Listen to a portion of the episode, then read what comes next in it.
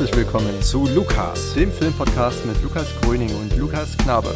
Heute mit einem Film von Michael Fengler und Rainer Werner Fassbinder. Warum läuft Herr R. Amok? Viel Spaß beim Zuhören. Liebe Zuhörerinnen, liebe Zuhörer, hallo und herzlich willkommen zu Lukas, dem Filmpodcast mit Lukas Gröning, das bin ich, und Lukas Knabe, das ist der nette Herr mir gegenüber. Hallo, Lukas. Hallo und herzlich willkommen auch von meiner Seite. Wir befinden uns heute in der ersten Folge in einem Neustart sozusagen von Lukas in gewisser Weise, denn wir haben ja ein neues System. Immer zu jeder Folge bekommt ein jeweils anderer einen Film, den er noch nicht gesehen hat. Also war ein bisschen kompliziert jetzt formuliert. Ich meine das so, also in dieser Woche ist es so, dass ich Lukas einen Film gegeben habe, den ich kenne und äh, sehr, sehr schätze.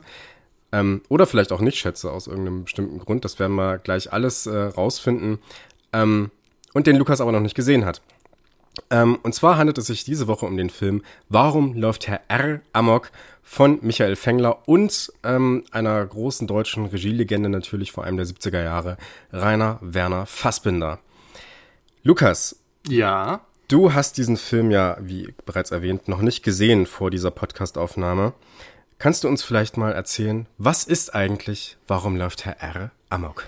Also, wie du schon äh, eingangs ähm, gesagt hattest, Film von 1970 von Michael Fengler und Rainer Werner Fassbinder, Kannte ich noch nicht. Ich kenne übrigens nur einen Film von äh, Rainer Werner Fassbinder. Von Michael Fengler kenne ich überhaupt nichts, außer äh, jetzt das Werk.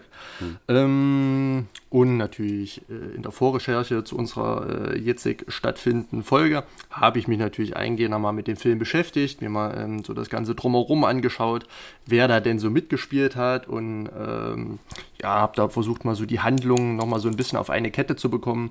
Und wenn man das jetzt mal so ganz grob zusammenfassen möchte, geht es natürlich um den Herrn R., den Herrn Kurt Raab, ähm, der übrigens auch von Kurt Raab gespielt wird. Ähm, da, die Idee können wir vielleicht äh, später nochmal kommen, warum denn das so gewählt wurde von den beiden ähm, Regisseuren.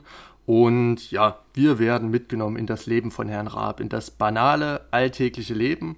Und ja, so ich nehme es mal schon vorweg, also werten vorweg, so trist und grau wie diese DVD-Box hier ist, ähm, ist auch, sage ich mal, der Film oder das Leben von Herrn R. Und äh, ja, wir dürfen teilhaben an, ja, an ganz banalen Gesprächen mit Familienmitgliedern, mit Freunden, mit Arbeitskollegen und äh, ja, befinden uns in einer Welt der ja, äh, westdeutschen 70er, nenne ich es einfach mal, in einer mittelständischen Familie. Ähm, die Frau Hausfrau, der Mann bringt das Geld nach Hause, also diese klassische Rahmenkonstellation dieser Klischeefamilie, die auch in vielen anderen äh, deutschen Filmen und auch Serien immer wieder aufgegriffen und ja persifliert wird, parodiert wird, kann man vielleicht auch nochmal drauf zu sprechen kommen. Ähm, Genau, und da ereignet sich dann, der Titel nimmt es auch schon vorweg, was schon mal äh, ja, die erste Rezeption sehr stark beeinflusst. Man kann denken, es steht auch äh, relativ deutlich auf dem Klappentext, dass ein Amok stattfindet. Ob das jetzt ein Amok ist oder nicht, es werden auf jeden Fall am Ende des Films Menschen getötet. Das ist die Katastrophe des Films, damit wirbt der Film. Das äh, ist, sage ich mal, so die Punchline, die der Film gleich äh, so am Anfang auspackt. Und das war im Großen und Ganzen die kurze, äh, aber würzige Handlung, hm. wenn ich das mal so zusammenfassen darf. Ja, darfst du. Also du, du, du kennst den Film natürlich, also das würde mich mal interessieren. Kennst du den Film schon lange? Ich kenne den Film noch nicht so lange. Ich habe ihn tatsächlich in der Uni zum ersten Mal gesehen. Ähm, das ist auch tatsächlich ein Film, den ich wahrscheinlich ohne ähm, die Universität gar nicht kennengelernt hätte. Weil mhm. es ist wahrscheinlich auch so, dass man, wenn man sich ähm, es sich vornimmt, dass man sich Filmen von Fassbinder nähert, ist das wahrscheinlich nicht der erste Film, der einem einfällt, den man sich da mal angucken sollte. Ne? Da würde man vermutlich eher, wenn man sich nicht gerade in einem wissenschaftlichen Kontext aufhält, ähm, davon ausgehen, dass man sich eher so Klassiker, äh, die man halt in der breiten Masse auch kennt, ansieht. Ne? Sowas wie äh, Lola oder die Ehe mhm. der Maria Braun oder mhm. sowas. Das ist, glaube ich, der Film, den du auch gesehen hast, oder? Genau, von 1978. Den habe ich mhm. äh, in meiner Masterarbeit äh, ein bisschen im pädagogischen Kontext äh, verarbeitet als, sage ich mal, äh, Dekonstruktionsmittel für das Nachkriegsdeutschland, mhm. äh, für den Geschichtsunterricht. Und da habe ich den Film so ein bisschen herangezogen, an einem Modell, ähm, sage ich mal, so dekonstruiert. Und genau, das war, sage ich mal, mein erster Kontakt mit Fassbinder. Natürlich kennt man Filme mhm. auch wie Lola oder äh, Angst essen Seele auf. Mhm. Ähm, das, sage ich mal, so die Klassiker sind dieses neuen deutschen Films. Das war ja so damals wie diese Nouvelle Vague in Frankreich, äh, war ja der neue deutsche Film dann in Deutschland so diese neue Generation ähm, von ja, Filmschaffenden, die eine ganz spezielle Stilrichtung von Film geschaffen haben. Mhm. Ähm, und da ist Fassbinder... Pff, eigentlich der einzige Vertreter. Ich weiß nicht, ob man Wim Wenders dazu zählen kann oder mhm. wahrscheinlich gehörte der schon zur Berliner Schule. Bin ich mir jetzt ganz sicher, nicht ganz sicher, da bin ich nicht so sattelfest. Aber Schlingensief, Schlöndorf, die ja. hat man ja irgendwie alle schon mal gehört. Ja, also Schlingensief auf jeden Fall, würde ich sagen. Bei Wim Wenders würde ich sagen, dass der eher, eher noch so einem äh, ja, artifizielleren Filmemachen mhm. zuzuordnen ist. Ja, also es ist äh, schon teilweise ein bisschen äh, sehr abstrakt und teilweise sehr traumartig. Also es mhm. hat äh, relativ wenig von diesem dokumentarischen Stil, den man hier in diesem Film findet. Ne? Also gerade wenn man sich Himmel über Berlin ansieht, das ist äh, mhm. ein sehr, sehr metaphorischer Film. Ähm, aber genau, du hast ja schon gesagt, äh, Schlingensief. Das ist übrigens ganz witzig, äh, dass äh, mit äh, dem Hauptdarsteller Kurt Raab. Ich kannte den tatsächlich nur aus einem anderen Film und das war tatsächlich ein Kurzfilm von Christoph äh, Schlingensief. Ähm, ich bin mir gerade, ich habe vergessen mir das aufzuschreiben, ich bin mir gerade gar nicht mehr sicher, wie der Titel genau war. Ich glaube, es war irgendwas mit äh, Graf Kaunitz. Mhm. Das Schloss des Graf Kaunitz oder so. Nix, ja. ein, ein, ein Kurzfilm auf jeden Fall, gab es mal auf, äh, ohne Werbung dafür machen zu wollen, wir kriegen kein Geld dafür, Mubi. Mhm. Mhm. Und da ging es darum, dass so eine Truppe von Schülern, er war damals auch noch sehr jung, Schlingensief, muss man sagen, das war auch Anfang der 70er, glaube ich, irgendwann. Ähm, da sind die dann äh, in so ein, äh, ich glaube, auf einem Schulausflug in so ein Schloss eingedrungen. Und da wurde, und äh, da, sind halt so ein, haben sich dort drin teilweise verlaufen mhm. und so, ne? Und äh, sind halt dann auch auf, auf einen Grafen gestoßen, den Graf mhm. Kaunitz. Mhm. Und das war halt Kurt Raab auch dann. Ja, okay. ne? ähm, Aber trotzdem sind, ob das jetzt Schlingensief äh, oder Fassbinder äh, sind, sind ja trotzdem Filme, die derzeitig gegenwärtig sehr äh, ja, sagen wir so, aus dem Fokus der äh, Filmwelt in Deutschland eigentlich äh, raus sind. Also kaum jemand guckt noch äh, einen Fassbinder-Film, läuft äh, kaum noch im Fernsehen, wird kaum noch irgendwie herangezogen. Hm. Ich weiß nicht, ob Fassbinder so ein bisschen in Verruf geraten ist durch seine ja, Vergangenheit im Drogenkonsum und, äh, und, und, und, so in, in, dieser ganzen Exzentrik, die der Charakter ja so verkörpert hat, was man so liest. Hm. Ähm, aber man muss wirklich sagen, für das, was damals geschaffen wurde, Fassbinder hat ja, keine Ahnung, 30, 40 äh, Filme irgendwie okay. gemacht. Hm. Also es waren sehr, sehr viele. Hm. Ähm, und davon ist jetzt 20, 30, 40 Jahre später nichts mehr übrig. Also das hm. ist dann, äh, war auf, für mich erstaunlich, wenn man ähm, erstmal so in den ersten Kontakt tritt und merkt, was da eigentlich geschaffen wurde und was das für Filme sind, was das für eine Art von Film ist. Hm. Ähm, die ich persönlich auch aus der heutigen Sicht ähm, immer noch als sehr, sehr wertvoll empfinde, auch wenn die natürlich ähm, in ihrer Zeit verwachsen sind und, und, und, sich die Gesellschaft der Zeit, ähm, in der der Film spielt, natürlich vorknüpfen, was man heute natürlich irgendwie noch übertragen könnte, aber was nicht eins zu eins irgendwie ähm, so transponierbar ist, mhm. ist das trotzdem noch.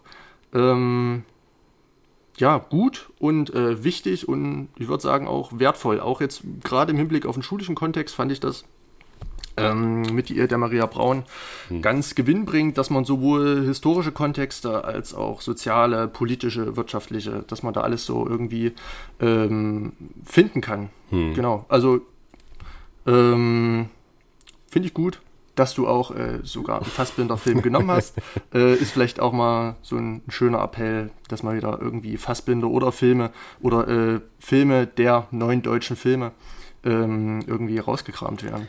Das wäre natürlich absolut großartig, wenn wir mit dieser Besprechung heute eine neue Fassbinderwelle in Deutschland lostreten könnten. Ich glaube, dafür sind wir noch ein bisschen zu klein, aber äh, ja, wir sind ja optimistisch, ja, ne? Schauen mal, genau. So. Wir sind für alles offen. Ja, das ist so. ähm, genau, also ähm, ich habe eben schon gesagt, ich habe den Film damals äh, in einem äh, universellen, äh, in einem universellen, in einem Universitätskontext äh, kennengelernt. Ne? Ähm, und zwar war das ein Seminar, was sich eben auch mit audiovisuellen Darstellungen zum Thema Alltag beschäftigt hat.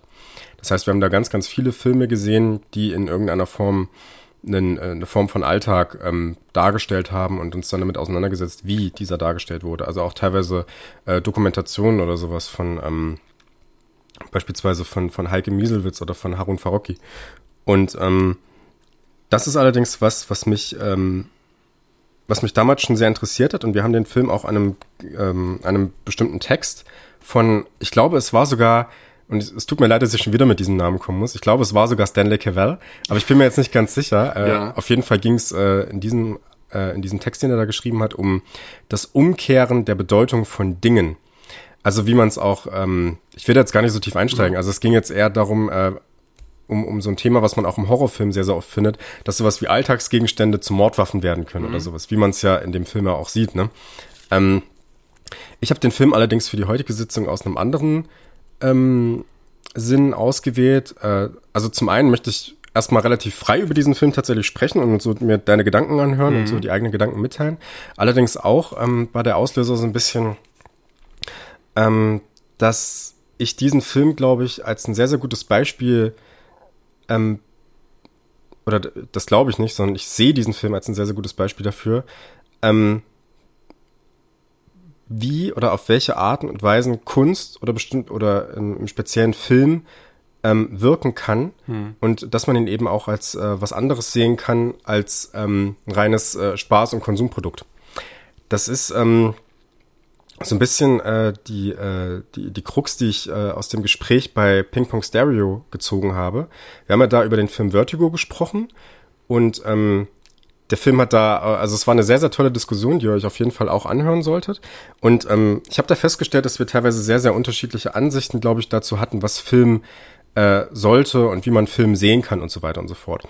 Ähm, und ich habe dann festgestellt, dass die beiden dem Film dann äh, durchaus so ein paar Sachen vorgeworfen haben hinsichtlich des Narrativs, dass halt bestimmte Sachen nicht nachvollziehbar waren und so. Und das ist auch ähm, alles absolut okay. Also auf der Ebene ähm, kann man den Film tatsächlich kritisieren. Allerdings mhm. glaube ich, dass man dem, dass man äh, eine sehr andere Perspektive auf den Film haben kann, wenn man eben ähm, einen gewissen Blick für die Metaphorik eines solchen mhm. Werkes entwickelt, mhm. ja, und äh, in gewisser Weise auch die Traumhaftigkeit mhm. mhm. dessen sieht. Also auf einer analytischen, auf einer analytischen Ebene ist dieser Film dann wahrscheinlich sehr, sehr äh, deutlich oder, oder deutlich stärker, als wenn man ihn als ähm, etwas sieht, mit dem man jetzt seinen Feierabend einfach so verbringt. Mhm. Ne? Also wirklich als Fenster zu etwas, um etwas zu erkennen. Und ich glaube, dass dieser Film sich, äh, dass hier, warum läuft Herr R. Amok, sich sehr, sehr gut dafür eignet, um das zu besprechen. Mhm. Ähm, würde ich dir beipflichten. Wolltest du mir jetzt den Stab übergeben, dass ich mal äh, meine ersten Eindrücke schildere? Das ist du absolut korrekt. Ja, ich, ich wollte dich tatsächlich fragen, ja. Also wie, ja. was siehst du erstmal darin oder wie fandest du ihn generell? Mm, also um vielleicht nochmal so ein bisschen das Thema aufzugreifen, was du gerade äh, angesprochen hattest. Ähm, also ich hab, bin wie gesagt, ich habe nicht mal den Klappentext gelesen, bin ganz unangefangen an die, äh, unbefangen an die erste Rezeption gegangen. Ähm, kannte natürlich schon den einen Fassbinder-Film äh, und habe vielleicht so unterbewusst so ein paar äh, vorfilternde äh, Eindrücke äh, laufen gehabt, die dann, die ich dann versucht habe zu bestätigen oder äh, irgendwie zu widerlegen. Ähm, aber an sich bin ich da sehr unbefangen rangegangen, wurde dann überrascht. Ich wusste nicht mal, aus welchem Jahr der Film war, dass er dann doch so alt ist. 1970 äh, ist er doch schon eine, eine Weile her. Ähm, und er ist ja dann auch acht Jahre jünger als die der Maria Braun, was ja schon eine ganze Ecke ist. Mhm. Ähm, war von der Kameraführung überrascht, von der, von der Kameraart, ähm, also von diesen langen Plansequenzen, von diesen Einstellungen, von dieser einen Kamera, die zoomt, die dreht, ähm, die hoch äh, und runter wechselt, ähm, ohne irgendeinen äh, Schnitt, solange der Film äh, dann in einer Szene bleibt. Ähm, und war von der Art des Films, ähm, so diese, diese alltäglichen Szenarien und diese Dialoge, Monologe, ähm, die alle sehr, sehr ähm, authentisch und alle sehr naturalistisch rüberkommen, ähm, die auch sehr unpsychologisiert daherkommen. Also man wird wirklich äh, hineingeworfen in, in diese Zeit. Ich glaube, der Film spielt äh, in München, irgendwie in der Vorweihnachtszeit, hatte ich gelesen. Ähm, hm. Und ja, da darf man dann quasi als dritte Person an diesen einzelnen Szenen teilhaben. Man hört sich das an, man sitzt als, als Betrachter, als Voyeur in der Ecke ähm, und darf den Gesprächen lauschen und kann so für sich seine Rückschlüsse ziehen als ja äh, kritisch reflektierender ähm, ja und vielleicht auch irgendwie gesellschaftsoffener ge äh, den Belangen der Gesellschaft versierter Mensch, äh, dass man so einzelne Wörter, Sätze, Floskeln äh, irgendwo natürlich einordnen kann und ähm, dass man natürlich äh, dann schon zwischen den Zeilen im Subtext dann schon irgendwelche Spannungen, irgendwelche Probleme, irgendwelche Metaebenen erkennen kann. Da äh, muss man so ein bisschen geschult sein. Also der Film ist äh, ab 16 Jahren freigegeben. Ähm, jüngeren Zuschauern würde ich das auch gar nicht so empfehlen. Nicht, weil es jetzt irgendwie ähm, ja überfordernd, also, also äh, überfordernd wäre in einem, in einem viszeralen Sinne, dass man jetzt äh, irgendwie Blut, Gedärme und was weiß ich was sieht, sondern ist es schon kognitiv, auch wenn der Film nur 84 Minuten geht, relativ anspruchsvoll, dem Ganzen zu folgen und einen Mehrwert daraus zu gewinnen. Hm. Ähm, ist auch manchmal eine Geduldsprobe gewesen da wirklich konzentriert bei der Stange zu bleiben, bei diesen Banalitäten, denn alles, äh, kennt man eigentlich irgendwoher. In allen Situationen steckte man schon mal irgendwie und konnte sich da auch selber so ein bisschen äh, wiederfinden. Ähm, und auch so die Gefühlswelt in Teilen nachempfinden, die man Herrn R.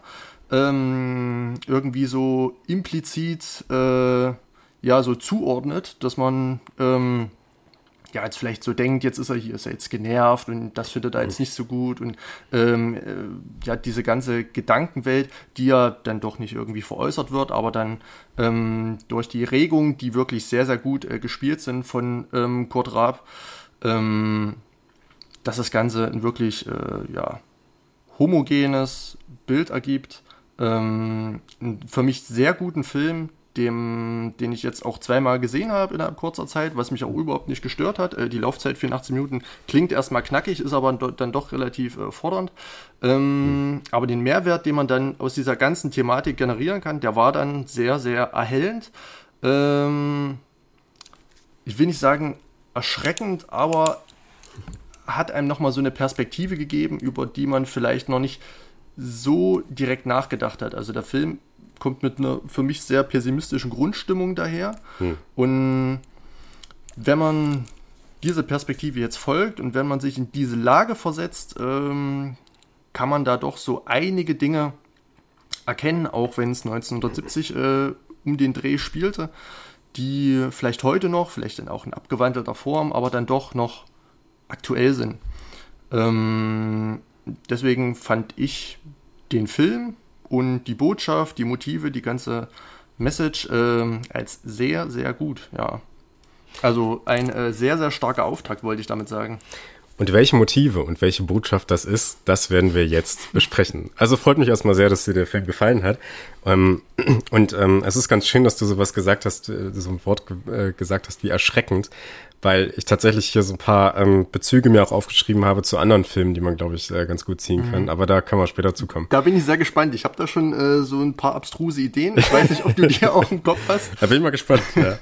ähm, ja, wo fangen wir bei dem Film an? Ich würde sagen, wir können erstmal, weil du das auch schon so ein bisschen äh, angerissen hast mit der mit der Kameraarbeit, wir können mal bei der Ästhetik mhm. äh, anfangen eigentlich. Ne? Also eigentlich, ähm, wir haben es ja erstmal mit relativ kargen Bildern zu tun, kann man mhm. sagen. Ne? Es ist äh, sehr, sehr wenig Farbe. Es ist eigentlich auch, ähm, wenn man sich so die die ähm, ja die Innenarchitektur von den ganzen Räumen ansieht, dann ist das alles sehr, sehr kalt. Ne? Es gibt ähm, ja so das, was man so, ja, so ein paar Dekorationsgegenstände, die man vielleicht aus dem Wohnzimmer seiner Oma irgendwie kennt oder mhm. sowas, ne? Also es ist alles äh, sehr, sehr alt, so eine weiße Tapete meistens, ne? Und das ist alles ähm, ja sehr, sehr karg im Großen und Ganzen. Und ähm, eben bezogen auf die Kamera ist es eigentlich äh, so ein Dokumentarstil, könnte man sagen. Ne? Man hat eigentlich ähm, eine, eine wackelige Kamera, man mhm. hört teilweise auch so ein paar Schritte vom Kameramann, mhm. fand ich ganz witzig. Ne? Ähm, und der Film macht ja eigentlich äh, in einer gewissen Weise ähm, durch diesen Kamera durch diese Kameraarbeit auch schon so einen gewissen Realitätsbezug deutlich, ne? Ähm, der sich dann äh, auch in ganz, ganz, äh, in ganz vielen anderen Elementen des Films, glaube ich, äußert. Also beispielsweise, wenn wir auf äh, die Sprache der Menschen zu sprechen kommen, die auch immer sowas wie, ja du, ne, und nicht, ne, wenn mhm. sie so am Ende eines Satzes äh, dann sprechen. Also es ist ein sehr natürlicher Sprachverlauf und das ist äh, ganz interessant, dass ja Rainer Werner Fassbinder auch immer so ein bisschen scherzhaft als der, der deutsche Quentin Tarantino bezeichnet mhm. wird, weil diese Dialoge einfach so natürlich auch ja. sind, ne? Und äh, die Leute unterbrechen sich teilweise auch und so, ne? Und mhm. das ist wirklich ähm, meisterhaftes Dialogschreiben, was man hier sagen kann. Unabhängig davon, ähm, wer jetzt die Dialoge geschrieben hat, ob das jetzt äh, Herr Fengler, Herr Fassbinder oder ob die noch, ich bin mir gerade gar nicht sicher, ob die noch einen anderen Drehbuchautoren dabei hatten, aber uh. könnte sein. Haben wir leider nicht recherchiert. Das ja. könnt, könnt ihr jetzt auf Wikipedia nachgoogeln oder auf IMDb das ja. stimmt, ja. ähm, da gebe ich dir auf jeden Fall recht. Ähm, die Parallele zu Quentin Tarantino äh, könnte man vielleicht auch damit begründen, dass Dialoge oder, oder, oder dass äh, Sprache hier nicht äh, dazu dient, irgendeine Handlung voranzutreiben, sondern mhm. wirklich uns in die Welt hineinzuholen, uns, äh, sage ich mal, zu integrieren, uns irgendwie ähm, auf eine sehr elegante Art und Weise irgendwie Kontext zu liefern, mhm. der unterhält, der ähm, so die Handlungen und die Figuren, sag ich mal, so fett füttert, hm. der dem Ganzen irgendwie Substanz gibt und ähm, der auch so ein Gefühl für Empathie aufbauen kann hm. ähm, und nicht dazu dient, jetzt zum nächsten Schritt, zum nächsten Schritt, zum nächsten Schritt und zum nächsten Schritt zu kommen. Hm. Ähm, das muss man sich trauen. Es entsteht dann halt eine ganz eigene äh, Stilart von Filmen, die dann halt bei Quentin Tarantino ähm, und bei Rainer Werner Fassbinder dann durchaus äh, Parallelen haben. Ähm, aber ich finde das wirklich sehr erfrischend. Also mhm. auch so dieser dokumentarische Stil. Man wird für den Film, denke ich mal, nicht viel Geld gehabt haben. Ähm, vielleicht hat es auch nur dann eben für die eine Kamera gereicht und für dieses kleine Ensemble an Schauspielern. Mhm. Äh, und man hat so diese, diese Wohnzimmerdokumentation ähm, oder Pseudodokumentation äh, oder ja, Spielfilm, wie man es jetzt nennen möchte. Also ich hm. glaube, da könnte man jetzt äh, viele Spielarten finden, den Film irgendwie ähm, zu verwursten. Hm. Aber äh, das Ganze ist dann durchaus stimmig und hätte auch nicht anders sein sollen oder sein dürfen. Genauso ähm, also die Absicht des Films ist mit der Machart des Films genau richtig umgesetzt. Hm. Also das äh, passt einfach alles und man hätte es heute auch mit einer besseren Filmtechnik oder äh, besseren Settings äh, nicht besser machen können. Auch äh, dieses Blocking, also dieses, die, die, dieser Aufbau der Szenen und dieses Spiel in den Szenen, hm. ähm, auch mit der Kamera, dass äh, Personen ähm, in, in so einer irgendwie in so einer Nahaufnahme in so einer amerikanischen gezeigt werden und dann, dann geht das so in so eine Halbtotale und wird aufgezogen, dann sieht man wieder das ganze Zimmer, dann unterhalten sich alle miteinander, dann geht es wieder auf einzelne Personen hm. Äh, und da ist doch eine Abwechslung drin, obwohl der Film relativ simpel gehalten ist. Hm. Ähm, also auch wenn man jetzt sagt, du hast ja den Film wirklich Szene für Szene äh, durchgeschaut oder analysiert. Äh. Naja, also ich habe mir ähm, in der weisen Voraussicht, dass ich den Film in den nächsten zwei Wochen nicht sehen mhm. werde, habe ich mir bei dem Gucken des Films ähm, Szene für Szene, äh, für jede einzelne Szene Notizen gemacht, ja. Mhm. Inwieweit wir jetzt äh, da auf alles eingehen werden, das glaube ich nicht, dass wir das schaffen oder machen werden. Ja. Ähm, aber ich wollte einfach so eine gewisse Sicherheit haben und habe dementsprechend auch, äh, ja, ich habe schon ein bisschen was zu sagen auch noch dazu. Dann. und das sind ja jetzt, also du hattest vorhin gesagt, 23 Szenen geworden? Also ich habe äh, ich, ich hab 23 Szenen gezählt, ja. Mhm. Und das ist ja schon, also für einen Film in Spielfilmlänge relativ wenig. Ja. Aber es fällt einem dann auch nicht auf, dass es dann nur 23 Szenen sind. Also wenn man sich mal überlegt, also äh, 84 durch 23, das sind ähm, ja alle vier Minuten kommt da ein Szenenwechsel. Hm. Ähm, also das ist schon mutig und das ja. klappt auch hier äh, mit Bravour durch eben diese einfache Kameraarbeit hm. und durch diesen, ähm, ja, ich nenne es einfach mal pseudodokumentarischen Stil. Ja.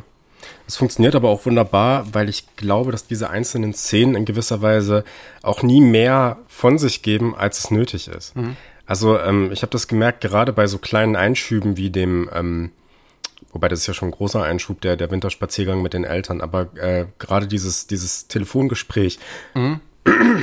Entschuldigung, dieses Telefongespräch, was, was Herr R. auf der Arbeit führt und ähm, wo sein Chef dann reinkommt und sagt, hier, können Sie das bitte lassen und so, ne? Das sind so, das sind so ganz, ganz kleine ähm, Momente, die einem aber doch dann in gewisser Weise wieder mehr über diese Filmwelt preisgeben mhm. oder über das Verhältnis von, von äh, Kurt Raab und seinen, ähm, ja, seinen Mitmenschen, mhm. in gewisser Weise, ne? Mhm. Ähm, ja, wie kann man das, ähm, oder wolltest du, äh, ähm, eigentlich nicht. Okay, das ist schön. Das lassen wir drin, das schneiden wir nicht raus. ähm, ja, jetzt ist die Frage, ähm, wie kann man das aufteilen? Also man hat, äh, ich habe natürlich schon gesagt, dass äh, man das Thema oder dass ich äh, den Film im Rahmen des Oberbegriffs Alltag mhm. äh, ähm, diskutiert habe, allerdings weniger auf einzelne Szenen eingegangen, sondern eher in diesem Kontext Umkehr der Dinge. Mhm. Ja. Ähm, und ähm, es ist aber, glaube ich, ganz interessant, wenn man sich diese einzelnen Alltagssituationen einfach mal anschaut. Jetzt nicht jede einzelne, aber wie würdest du so das Verhältnis der Menschen untereinander in Bezug auf seinen privaten Alltag, mhm. also nicht im Beruf, mhm. sondern auf den privaten Alltag beschreiben? Ähm, naja, ähm, eine exemplarische Szene ist für mich finde ich, ähm, als die, ja, sage ich mal, Schwiegereltern oder äh, die Eltern Herr Erst äh, zu Besuch kommen. Hm. Ähm, und so dieses typische Happening entsteht, dass der Enkel da sitzt, dass äh, die Eltern da sitzen und dass die Großeltern da sitzen und halt so diese typischen Gespräche führen. Und da geht es halt über die Themen wie Beruf, wie Schule, wie, äh, was weiß ich, Urlaub, wie, äh, keine Ahnung, es geht, glaube ich, noch um irgendwelche Geschenke hm. äh, in einer späteren Szene. Ähm, ja. Aber diese ganze Szene besteht nur aus Floskeln. Also äh, abseits dessen sitzt Herr R. Nur, eigentlich nur teilnahmslos da. Ähm, hört sich das alles so ein bisschen an, mhm. antwortet äh, nur recht passiv, nimmt sich raus, raucht ähm, auf Kette und ist wahrscheinlich auch genervt. Also ich glaube, am ehesten könnte man sich in, in, in dieser Sequenz mit Herrn R. Ähm, sage ich mal, identifizieren, wenn man bis zu dem Zeitpunkt der Stimmung des Films gefolgt ist, dass alles so ein bisschen ja pessimistisch ist, dass alles irgendwie äh, irgendwie doch so sinnlos ist. Cool. Ähm, und das sieht man in der Szene, finde ich wirklich gut. Zum Beispiel als die Großmutter, also die Mutter äh, Herr Ers von der Oper erzählt hat, ähm, Othello. Mhm. Ähm, ja, und hat, hat, also es ist erstmal schön, dass man in eine Oper geht. Das ähm, bringt ja auch ein gewisses Standing mit sich, dass man sagen kann, so, ich gehe in eine Oper, ich äh, bin gebildet, ich ähm, ja, zähle, sage ich mal, ähm, zur Oberschicht und gönn mir sowas und interessiere mich kulturell. Und dort sind ja auch nur gebildete Menschen, zu dem kann ich mich dann äh, quasi dazu zählen, hm. was natürlich den Selbstwert steigert und auch den Selbstwert äh, gegenüber anderen. Ähm, aber dann, als mal so eine Nachfrage entsteht, ja, erzähl doch mal, wie war es denn und wie war die Ouvertüre? Dann äh, kam die wieder, ja, auch das weiß ich nicht, tut mir leid, äh, muss ich nochmal ins Programm schauen. Hm. Ähm, dass wieder die, dieses, äh, diese große Sinnlosigkeit, dass überhaupt kein Gespräch, irgendwie ein echtes Gespräch entstehen kann, abseits dieser Floskeln. Es bleibt alles nur so oberflächlich. Ähm, Kleiner Einwurf, ja. die, die erste Frage, die auch ähm, Frau R, Frau Raab, hm. äh, der Mutter gestellt hat, als sie gesagt hat, dass sie in der Oper war, war auch, was hast du angezogen?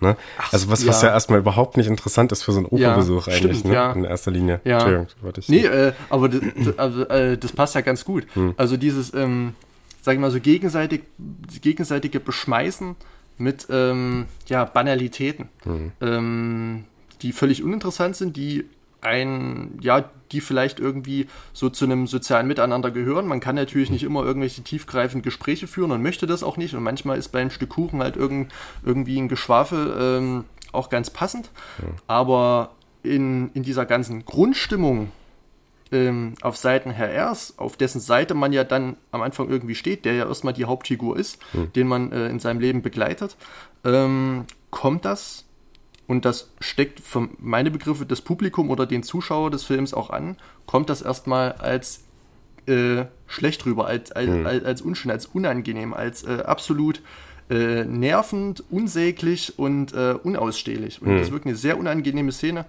Ähm, in, in der man sich am ehesten mit Herrn Raab natürlich identifizieren kann. Und das ist vielleicht so das, ähm, um deine Frage zu beantworten. Ähm, man erfährt eigentlich nichts von den Menschen, nichts Privates, ähm, sondern es bleibt alles eben auf diesem banalen, oberflächlichen äh, Level hm. zwischen dem und auch noch in anderen Szenen. Das war jetzt nur eine bezeichnende Szene, weil ich das noch mit der Oper äh, so im Kopf hatte, ähm, weil ich das vielleicht auch ein bisschen selber kenne. Also man trifft vielleicht Leute, so dieser Smalltalk, klar, den mögen auch viele äh, Menschen, äh, also jetzt in, in, im, wirklichen Leben nicht, habe ich auch schon äh, entdeckt, kann ich auch äh, nachvollziehen. Hm. Ähm, ich finde das immer mal so zum fürs soziale Miteinander gehört das einfach mal dazu, dass man auch mal so schnell zwei, drei Sätze miteinander wechseln kann. Hm.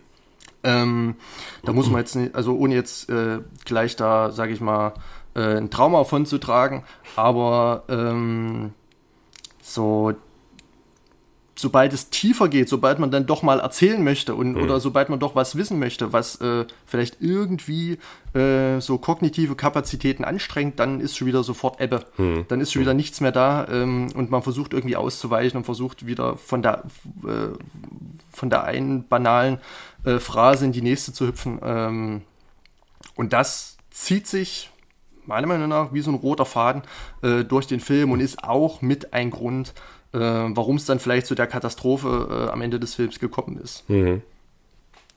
Ja, also ähm, sehe ich ähnlich. Ähm, also ich, äh, du, du hast ja gerade schon so ein bisschen ähm, davon erzählt, dass du das auch so aus dem Alltag kennst. Und ich habe auch beim ersten Sehen des Films habe ich gedacht, es erinnert mich voll mhm. an, an das, was ich so aus, aus äh, von anderen Menschen teilweise ja. kenne. Ne?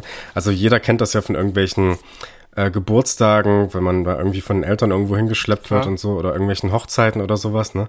Eigentlich ist das ja was, was wir alle kennen, ne? Und ähm, in gewisser Weise ist es ganz interessant, dass du gesagt hast, dass der Film eigentlich für Kinder äh, nicht so richtig was ist.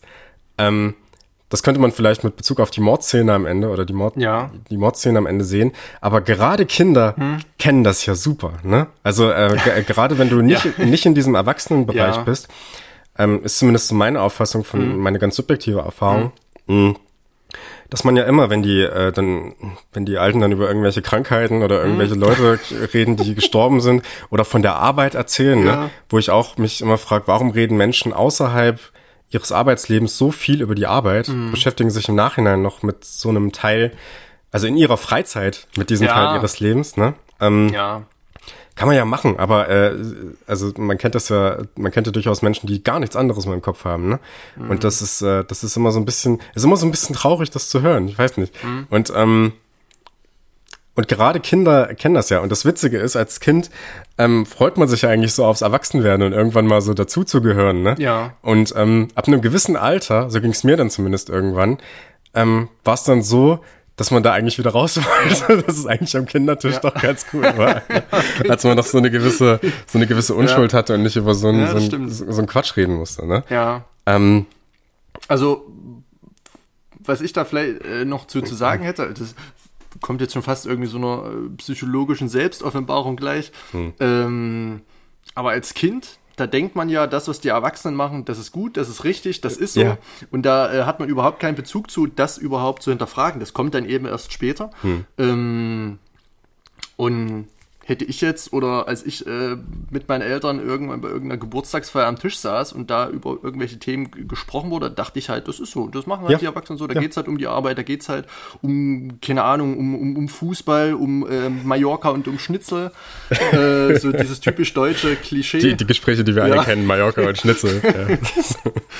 ja. ähm, ja, also in, man könnte das Kindern auf jeden Fall zeigen, diese einzelnen Szenen. Man müsste dann aber auch dazu sagen, ähm, so mein Sohn, das ist aber falsch, dass sie sich darüber unterhalten.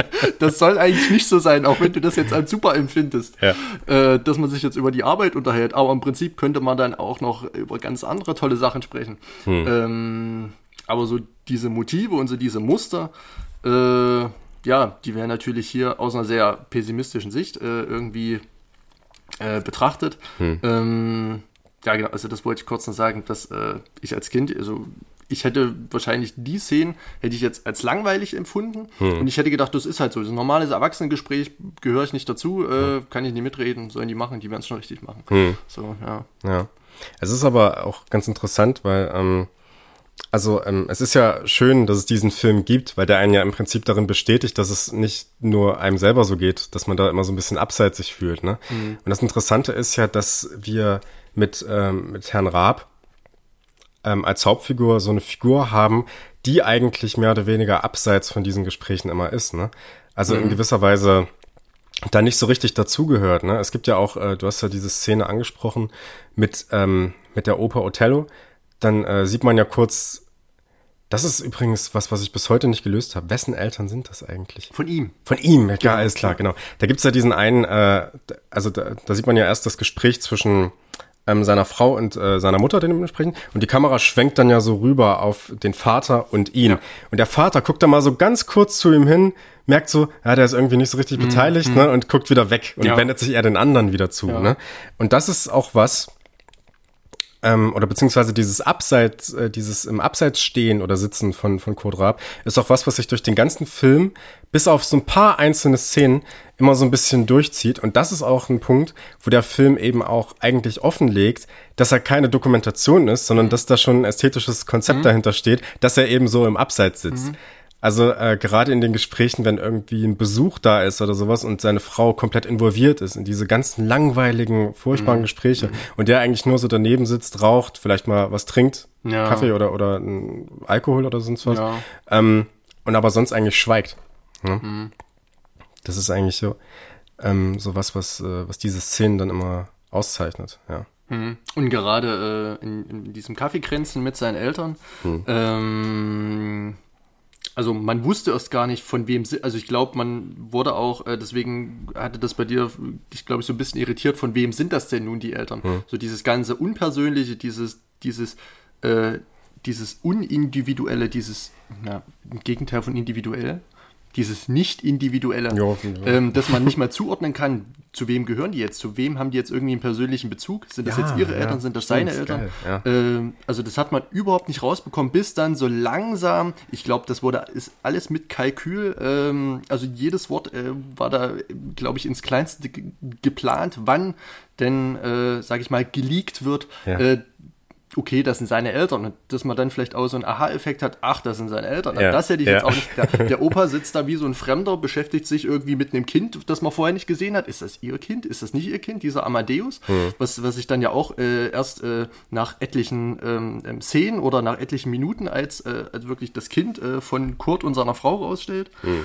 Ähm, ja, und das zeigt schon so diese, diese Fremde und so diese, diese Exzentrik von, von Herrn Raab, den ich da auch so ein bisschen, ähm, ja, so ein bisschen als, als kindlich oder als naiv oder als, ähm, hm. ja, noch so ein bisschen ähm, eher irgendwie einem Kind zugeordnet hätte, das da in diese ganzen Strukturen noch nicht reinpasst, als jetzt einem Erwachsenen, der jetzt im Berufsleben, der jetzt in, in, in diesem Leben eines, äh, ja, in der, ähm, Blüte seines Lebens befindlichen Mannes, also ist er, glaube ich, um die 40 oder 30 oder hm. äh, wird noch nicht so alt sein. Ähm, beruflich läuft es ja eigentlich bei ihm super, steht ja irgendwie kurz vorm Aufstieg, es ja. ist ja alles in Butter.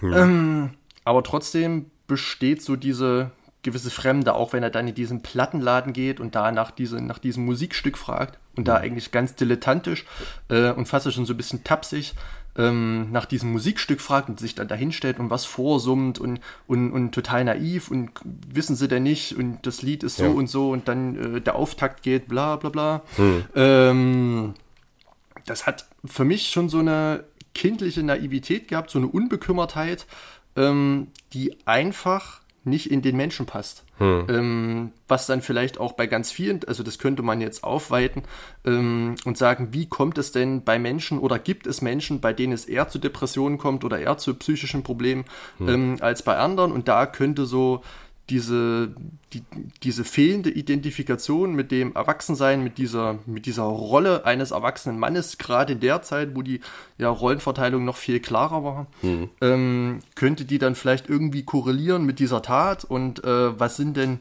die Symptome, also ähm, dass man sich halt so ausgegrenzt fühlt, dass man nicht dran teilnehmen kann, dass man nicht so ähm, diesen sozialen Bezug, dass man sich gerne irgendwie abkapselt, weil man aus verschiedensten Gründen, weil man angeekelt ist, weil man genervt ist, weil man einfach keine Kraft, keine Motivation hat, hm. sich mit den Menschen ähm, auseinanderzusetzen oder in die Gespräche einzusteigen.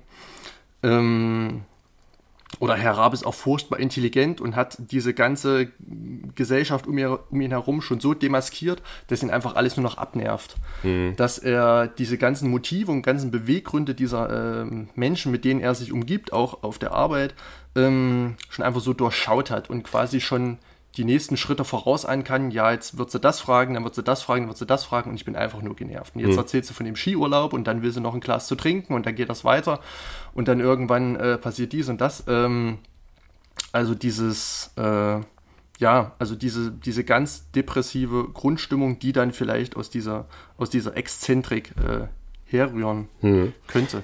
Also, ähm, dass er das durchschaut hat in gewisser Weise, das glaube ich nicht. Mhm. Ähm, ich glaube, dass äh, Kurt Raab im Prinzip in diesem Film, dass man ihn vielleicht als so eine Art zersplitterten Menschen bezeichnen könnte. Also im Sinne von, dass er eigentlich dazu gehört und auch überzeugt ist, mehr oder weniger von mhm. dem, was dort passiert, mhm. allerdings auf der anderen Seite vollkommen unglücklich ist, weil es keine wirkliche ja, Alternative zu diesem Leben gibt. Mhm. Also ähm, also das, er wird auch ästhetischer, wie gesagt, so inszeniert. Das sieht man äh, in diesen Szenen, die ich da bereits geschildert hatte, mit dem, dass er immer so im Abseits sitzt. Mhm. Das sieht man in der ersten Szene tatsächlich, wenn seine Kollegen, äh, also die erste Szene ist ja, wenn die Kollegen draußen durch den, durch so einen Hinterhof, so einen verschneiten ja. Hinterhof gehen und sich so Witze erzählen. Ähm, da ist er ja auch im Hintergrund nur zu sehen, ne, und mhm. geht so hinterher. Er läuft und, mit, ja. Genau, ne. Ähm, auf der anderen Seite gibt's ja dann diese, diese wunderbare Szene, das ist äh, irgendwie zweite oder dritte oder vierte, eine am Anfang auf jeden Fall, mhm. wenn ähm, Herr Raab und Frau Raab eine alte Freundin treffen in dieser Bar. Und da äh, geht äh, und das ist ja im Prinzip genau das Gegenteil von dem, was Herr Raab repräsentiert. Ne? Also mhm. es ist eine relativ freie Frau, ich glaube eine Künstlerin, ne? eine relativ äh, freie Person und er diskutiert ja da mit ihr so ein bisschen über Freiheit und so. Und er zeigt dafür auch so eine gewisse Bewunderung, ne? mhm. ne? aber sagt gleichzeitig, ja, ja. ich, ich glaube, ich könnte das nicht. Mhm. Ne? Und irgendwie, ich würde jetzt mich auch nicht als spießig trotzdem bezeichnen. Ne? Also, mhm. ne? also so dieses äh, Gefühl, eigentlich dieses Gefühl, dass man ja frei ist es aber mhm. eigentlich gar nicht ist, sondern eigentlich genau, nur in diesem, ja. in dieser Alltagsbanalität gefangen ist, ne? Ja. Und das, und das wiederum als Freiheit empfindet, mhm. lustigerweise, ne? Also man kann so sein, es ist vielleicht schön so zu sein, mhm. aber man sollte es nicht aufgrund irgendwelcher äh, sozialgesellschaftlichen äh, Oktroyierung dass jetzt irgendwie eine aufreizende Frisur nicht schick ist, weil ja, natürlich ja. Ähm, der Chef natürlich auch die Frau äh, ähm, äh, des äh, ja, Angestellten kennt und so weiter. Das würde dann keinen guten Eindruck machen und würde dann irgendwie zu zur ähm, ja, gesellschaftlichen Ungemach führen. Und ähm, diese Künstlerin oder diese Schulfreundin von mhm. der Frau von Kurt ähm, wurde, ist übrigens gespielt von äh, Hanna Schigula, die dann äh, die Ehe der Maria Braun gespielt hat. Ah. Okay. Äh, die Hauptrolle. Also die gehörte Ach, dann, ja. glaube ich, über Jahre hinweg zum Stammensemble von Fassbinder ja. und ähm, hat, glaube ich, schon vorher mit ihm zusammengearbeitet und hat da auch wiederum, ich glaube, die heißt in dem Film auch Hannah, mhm. also jeder spielt irgendwie mit seinem echten Vornamen in dem Film mhm. ähm, und ist in dem Film auch so diese diese, ja, wie nennt man das jetzt? Nicht Amazone, aber so diese freie, unbekümmerte Frau, die das besitzt, was Kurt nicht besitzt, denn so diese Kraft zur Individualität und Eigenständigkeit, so hm. diese Kraft, sich aus den Fesseln zu befreien, auch ein sehr, sehr, äh, äh, ein sehr, sehr feministischer, feministischer Einschlag des Films, ähm, dass man äh, hm. Frauen 1970 so die Kraft gegeben hat, ähm, so provokant aufzutreten und zu sagen, na hm. hier, so läuft's, lieber Mann. Hm. Ähm, hm. das war äh, für, für die Zeit vielleicht ähm, schon äh, relativ, ja, fortschrittlich. Setzte sich dann natürlich in den anderen Filmen fort. Ähm, aber ja, und wie dann in die Ehe der Maria Braun, wo dann Hanna Schigula auch wieder diese starke Frau ist, die, die mhm. gesellschaftlichen Aufstieg ähm, erreicht, die sich gegen Männer durchsetzen kann. Mhm. Ähm, das zieht sich so ein bisschen durch, dann aber wiederum doch nicht. Das ist so dieser Bruch in die Ehe der Maria Braun. Das hat dann aber nichts ähm, im Kampf zwischen Mann und Frau zu tun, sondern eher zwischen Frau und, äh, und Gesellschaft oder Staat, mhm. ähm, dass da irgendwie Frauen der gesellschaftliche Aufstieg verwehrt bleibt aufgrund äh, ja, des Patriarchats. Mhm. Ähm, ja, ähm, und das ist vielleicht dann wieder so dieses Vorzeigebild, okay, eigentlich möchte Kurt Raab oder findet er das toll, bewundert das, wie äh, diese Hanna, diese Schulfreundin so drauf ist. Hm. Aber auf der anderen Seite steht dann ja so auf der einen Schulter ist, yo, finde ich gut, und auf der anderen hm. Schulter ist dann so, uh, Gesellschaft und uh, ich brauche äh, Ansehen und brauche Reputation und, und, mein Chef und die Arbeit und die Kollegen und hm. so weiter. Das sind ja ähm, dann alles so Gewichtungen, die dann letztendlich dazu führt, dass man sich in diese in diese ja, Schablonen und in diese ähm, Rollen so reinpressen lässt. Das mhm. kennt man ja vielleicht auch noch heute. Ja. Ähm, die Gesellschaft formt einen Menschen natürlich.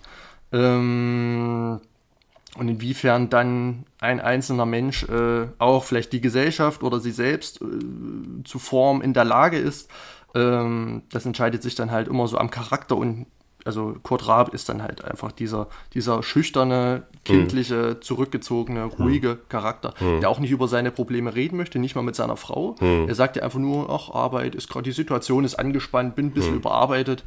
Ähm, und traut sich aber auch gar nicht über Gefühle zu sprechen. Das ist vielleicht auch so symptomatisch ja. für diese Zeit gewesen, dass äh, so diese ganze Gefühlswelt und dass so diese, diese weichen Faktoren ähm, einer Umwelt gar keine ähm, Geltung fanden. Es gab nur ähm, Geld, Freizeit, Urlaub, äh, Auto äh, und vielleicht irgendwie irgendwelche materiellen Güter und alles andere, wie seelische Zustände, wie mhm. ähm, ja eben diese weichen Faktoren, wie äh, so, so diese Umweltfreundlichkeit, diese Anbindung zu irgendwelchen äh, kulturellen Festivitäten oder ähm, so dieses ähm, ja so diese Freuden im Leben, dass man sich hm. glücklich fühlt, dass man sich wertgeschätzt fühlt, dass ja. man sich ähm, ähm, aufgenommen fühlt. Äh, das war, glaube ich, zu der Zeit, und das zeigt Fassbinder uns hier, noch gar nicht so vorrangig, sondern da zählte äh, Leistung und da zählte äh, eine gewisse Außenwirkung, die einfach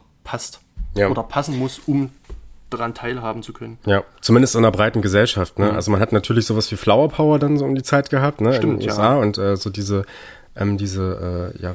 Die 68er. Genau, die 68er-Bewegung mhm. und so. Aber grundsätzlich ja, und das ist ganz interessant, ne? Weil das ist ja eigentlich, was du gesagt hast, ist so ein bisschen auch ähm, wiederum Irving Goffman, ne? Wir alle spielen Theater. Also ja. wir alle spielen in verschiedenen, ja. Äh, wir, wir alle spielen verschiedene Rollen in jeweils verschiedenen Kontexten. Mhm. Nur ist es ja gerade bei Kurt Raab, ähm, interessant, dass er eigentlich in keine dieser Rollen so richtig reinpassen möchte, mhm. ne?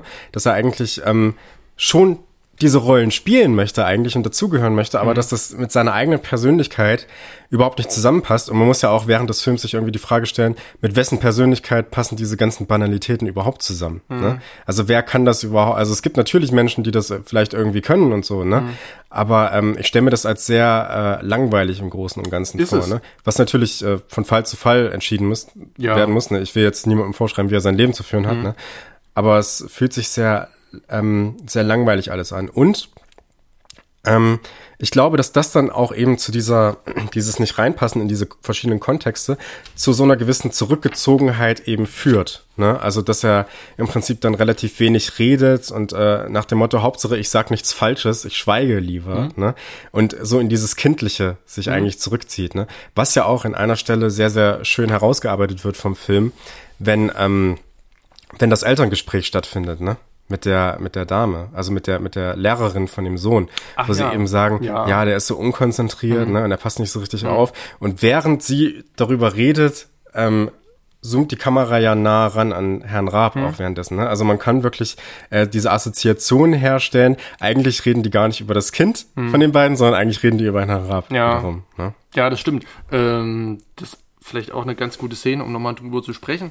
Ähm, denn so im Leben eines Elternteils gehört es natürlich dazu, sich mit der buckligen Verwandtschaft zu treffen, da unangenehme Gespräche zu führen und dann vielleicht auch, äh, so denn das Kind ähm, ja mal in der Schule patzt, dass man dann natürlich auch irgendwie zu irgendwelchen ähm, ja, Lehrern zitiert wird, die einen dann sagen wollen, wie man das Kind zu erziehen hat. Ja. Ähm, das sind alles unglaublich in der in Summe gesehen unglaublich unangenehme äh, und als lästig empfundene Situationen ähm, die vielleicht einzeln gesehen okay sind. Es ist wichtig, sich mit seinen, mit seinen Verwandten ersten Grades irgendwie zu unterhalten, die einfach nicht äh, zu missachten. Es ist wichtig, sich ähm, für das ja, schulische Wohl seines Kindes einzusetzen. Hm. Aber in Summe entsteht da so ein großer Aggressor, der äh, so einen Menschen dann ganz offensichtlich äh, auch in den Wahnsinn treibt, mhm. ähm, dass eben so eins zum anderen kommt. So diese ganzen ähm, verschiedenen, ja, diese ganzen verschiedenen Orte oder diese ganzen verschiedenen Räume, in denen man als Mensch oder in denen man als, als ja, Rolle eines Menschen, der da eben gewünscht ist, funktionieren muss.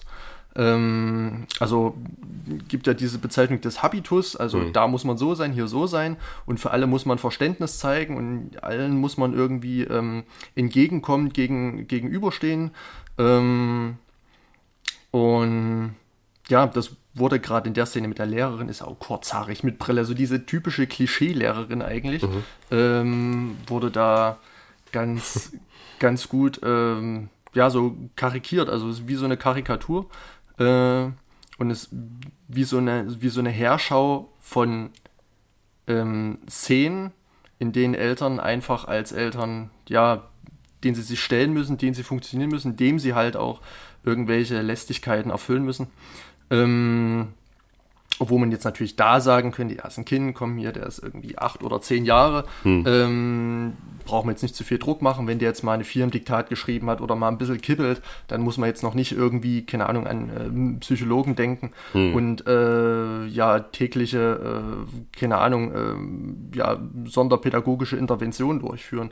Was dann aber im Einzelfall natürlich dann wieder gefordert wird und jeder ist ja so in seiner Sparte immer dann so Experte und versucht dann natürlich das hm. Beste rauszuholen. Aber Eltern sind halt, ähm, so an die ganzen Karren gespannt. Der eine zieht in die Richtung, der andere zieht in die Richtung. Hm. Und irgendwo zerreißt es einen dann halt. Und diese innere Zerrissenheit ist dann äh, auch in Herrn Raab sehr zu spüren. Auch hm. ähm, als er versucht, wenige Szenen später mit seinem Sohn Amadeus lesen zu üben. Äh, das macht er ganz hervorragend, ganz ruhig, ganz äh, ähm, äh, gewissenhaft, ähm, auch, auch mit Herz, mit Lust, ist, ist, ist, ist da dabei, sich einzusetzen. Und dann liest Amadeus so die Geschichte vor über einen Vogel, der fliegen will, mm. aber im Käfig ist. Mm. Und, und, dann auf einmal gerät er so in, in, wie in so einen Tagtraum und starrt mm. einfach nur noch ins Leere. Ähm, und da wird also diese innere Zerrissenheit dann wieder einfach deutlich, dass ja. da irgendwas ähm, bei ihm im Argen liegt und dass er wirklich gehemmt ist und dass er sich unterdrückt fühlt ja. oder auch erdrückt durch dieses ganze gesellschaftliche Drumherum. Ja, dass er ausbrechen will aus diesen Strukturen. Genau, ja. Ist ja die perfekte Metapher ja. eigentlich dafür. Ne? Genau. Genau. Ähm, bevor wir vielleicht äh, den, den Arbeitsalltag von Herrn Raab noch mhm. ein bisschen äh, konkreter besprechen, ähm, würde ich gerne noch auf, ähm, auf eine Sache, nee, auf zwei Sachen äh, eingehen, äh, was so den privaten Alltag angeht.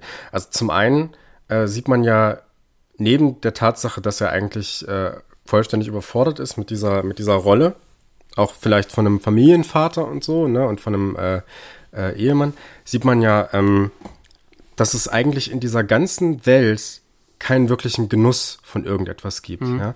Also ähm, ich habe auch das Gefühl, das kulminiert dann in einer Szene, die man relativ zu Beginn schon sieht, nämlich wenn er mit seiner Frau ähm, auf der Couch sitzt und sich so, ähm, ähm, ja, so ein, so ein äh, Sex anbahnt, mhm. so, um so sozusagen. Ich habe jetzt irgendwie eine, irgendwie andere Bezeichnung. Ein kleines Vorspiel. Ein kleines Vorspiel andeutet, genau. Ähm, das, ich ich habe das Gefühl, dass, äh, also die trinken dabei Alkohol. Mhm. Ich habe aber nicht das Gefühl, dass das äh, zum Genuss da ist, sondern eher zu so einem gewissen äh, Abtöten von dem Alltag. Mhm. Also äh, eher so ein, wir kippen uns das jetzt rein.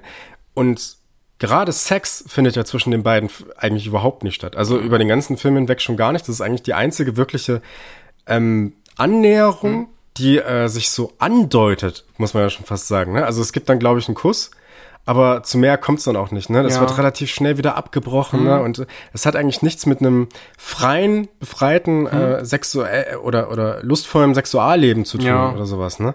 Und davon abgesehen, weil ich ja den Genuss jetzt eben schon äh, genommen äh, beschrieben habe, es ist ja auch ein Leben, was vollkommen ohne Genuss von irgendwie hm? besonders einer tollen Mahlzeit oder einem Glas Wein oder irgendwie Kunst oder sowas stattfindet. Ne? Wir haben ja eben diese, diese oberflächliche äh, Kunstbetrachtung oder ja. Kunstrezeption dieser Gesellschaft schon ähm, so ein bisschen ähm, ja aufge, aufgeschlüsselt, ne? Also mit der mhm. Oper von Othello, auch mit dem äh, mit dem Plattenladen, ne? Dass er offensichtlich auf den Text vielleicht gar nicht so sehr gearbeitet hat, sondern äh, oder geachtet hat, mhm. sondern nur so diesen äh, ja, die, die, diese Melodie so einigermaßen nachsummen kann, Ja. so dass sie irgendwie draufkommen. Ne? Also es hat ja nichts irgendwie mit einer tieferen Auseinandersetzung von irgendwas zu tun. Ne? Es ist ja einfach nur so ein nebenbei Tingeln. Ja, ähm, diese ga ganzen Genussmittel, also dieses, dieses Trinken von Alkohol oder auch das Rauchen der Zigaretten, ähm, das ist ja ab einem gewissen Punkt im Film oder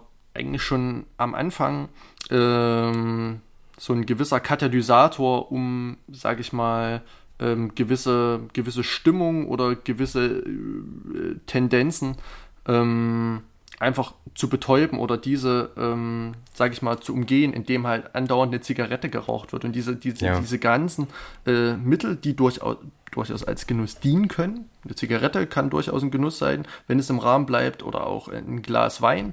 Aber wenn das immer und immer wieder überstrapaziert wird und immer wieder dieser Reiz, sage ich mal, missbraucht wird, ähm, dann verliert das auch ganz schnell seinen Reiz. Ähm, und ist einfach nur noch da, um ähm, sich einfach irgendwie abzulenken oder einfach um als irgend noch so einen Zwischenschritt zu haben. So ein tiefes Luftholen ist dann halt eben mal ähm, ähm, die, die schnelle Zigarette, mit der man auch, sage ich mal, so fünf bis zehn Minuten irgendwie totschlagen kann, ähm, um jetzt irgendwie trotzdem irgendeine Beschäftigung zu haben und nicht einfach nur sich eingestehen zu müssen, oh, jetzt sitze ich hier und weiß gar nicht, was machen soll.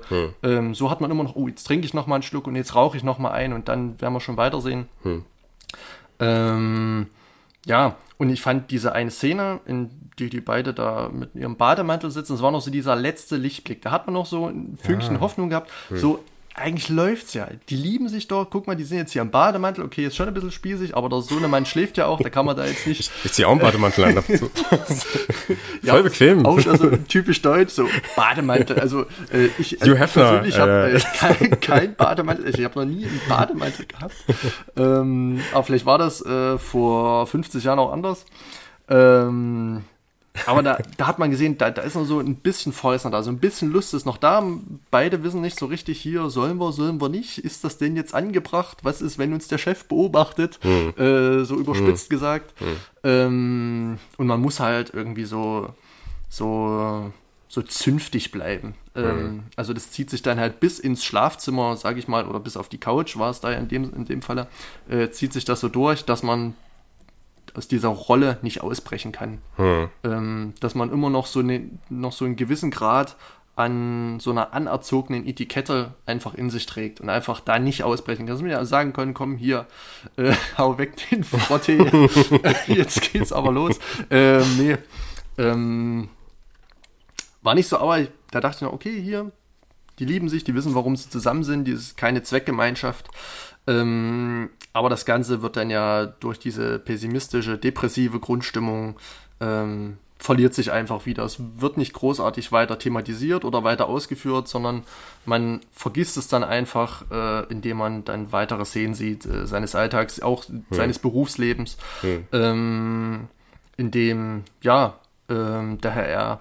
irgendwie sehr fehl am Platz ist, bis auf eine Szene. Ich weiß nicht, ob wir darüber schon sprechen wollen. Also wir kommen jetzt zum Arbeitsalltag. Kann man vielleicht genau, mal können, genau. können, können wir gerne so Ja, leg los. Da, ähm, das war nämlich so ein, also nicht ein weiterer Lichtblick, aber so ein, so, so dieser, dieser, äh, ja, kleine Strohhalm, an den sich Herr R. vielleicht noch so festgehalten hat, als er mit seinem Chef Bruderschaft trinken wollte. Lass uns darüber gleich mal reden. wir, können, wir können da gleich drüber reden.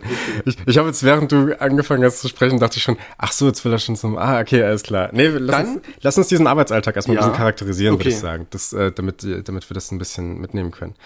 Ähm, ja, wie kann man das beschreiben? Also das sieht man auch relativ früh schon im Film, das erste Mal.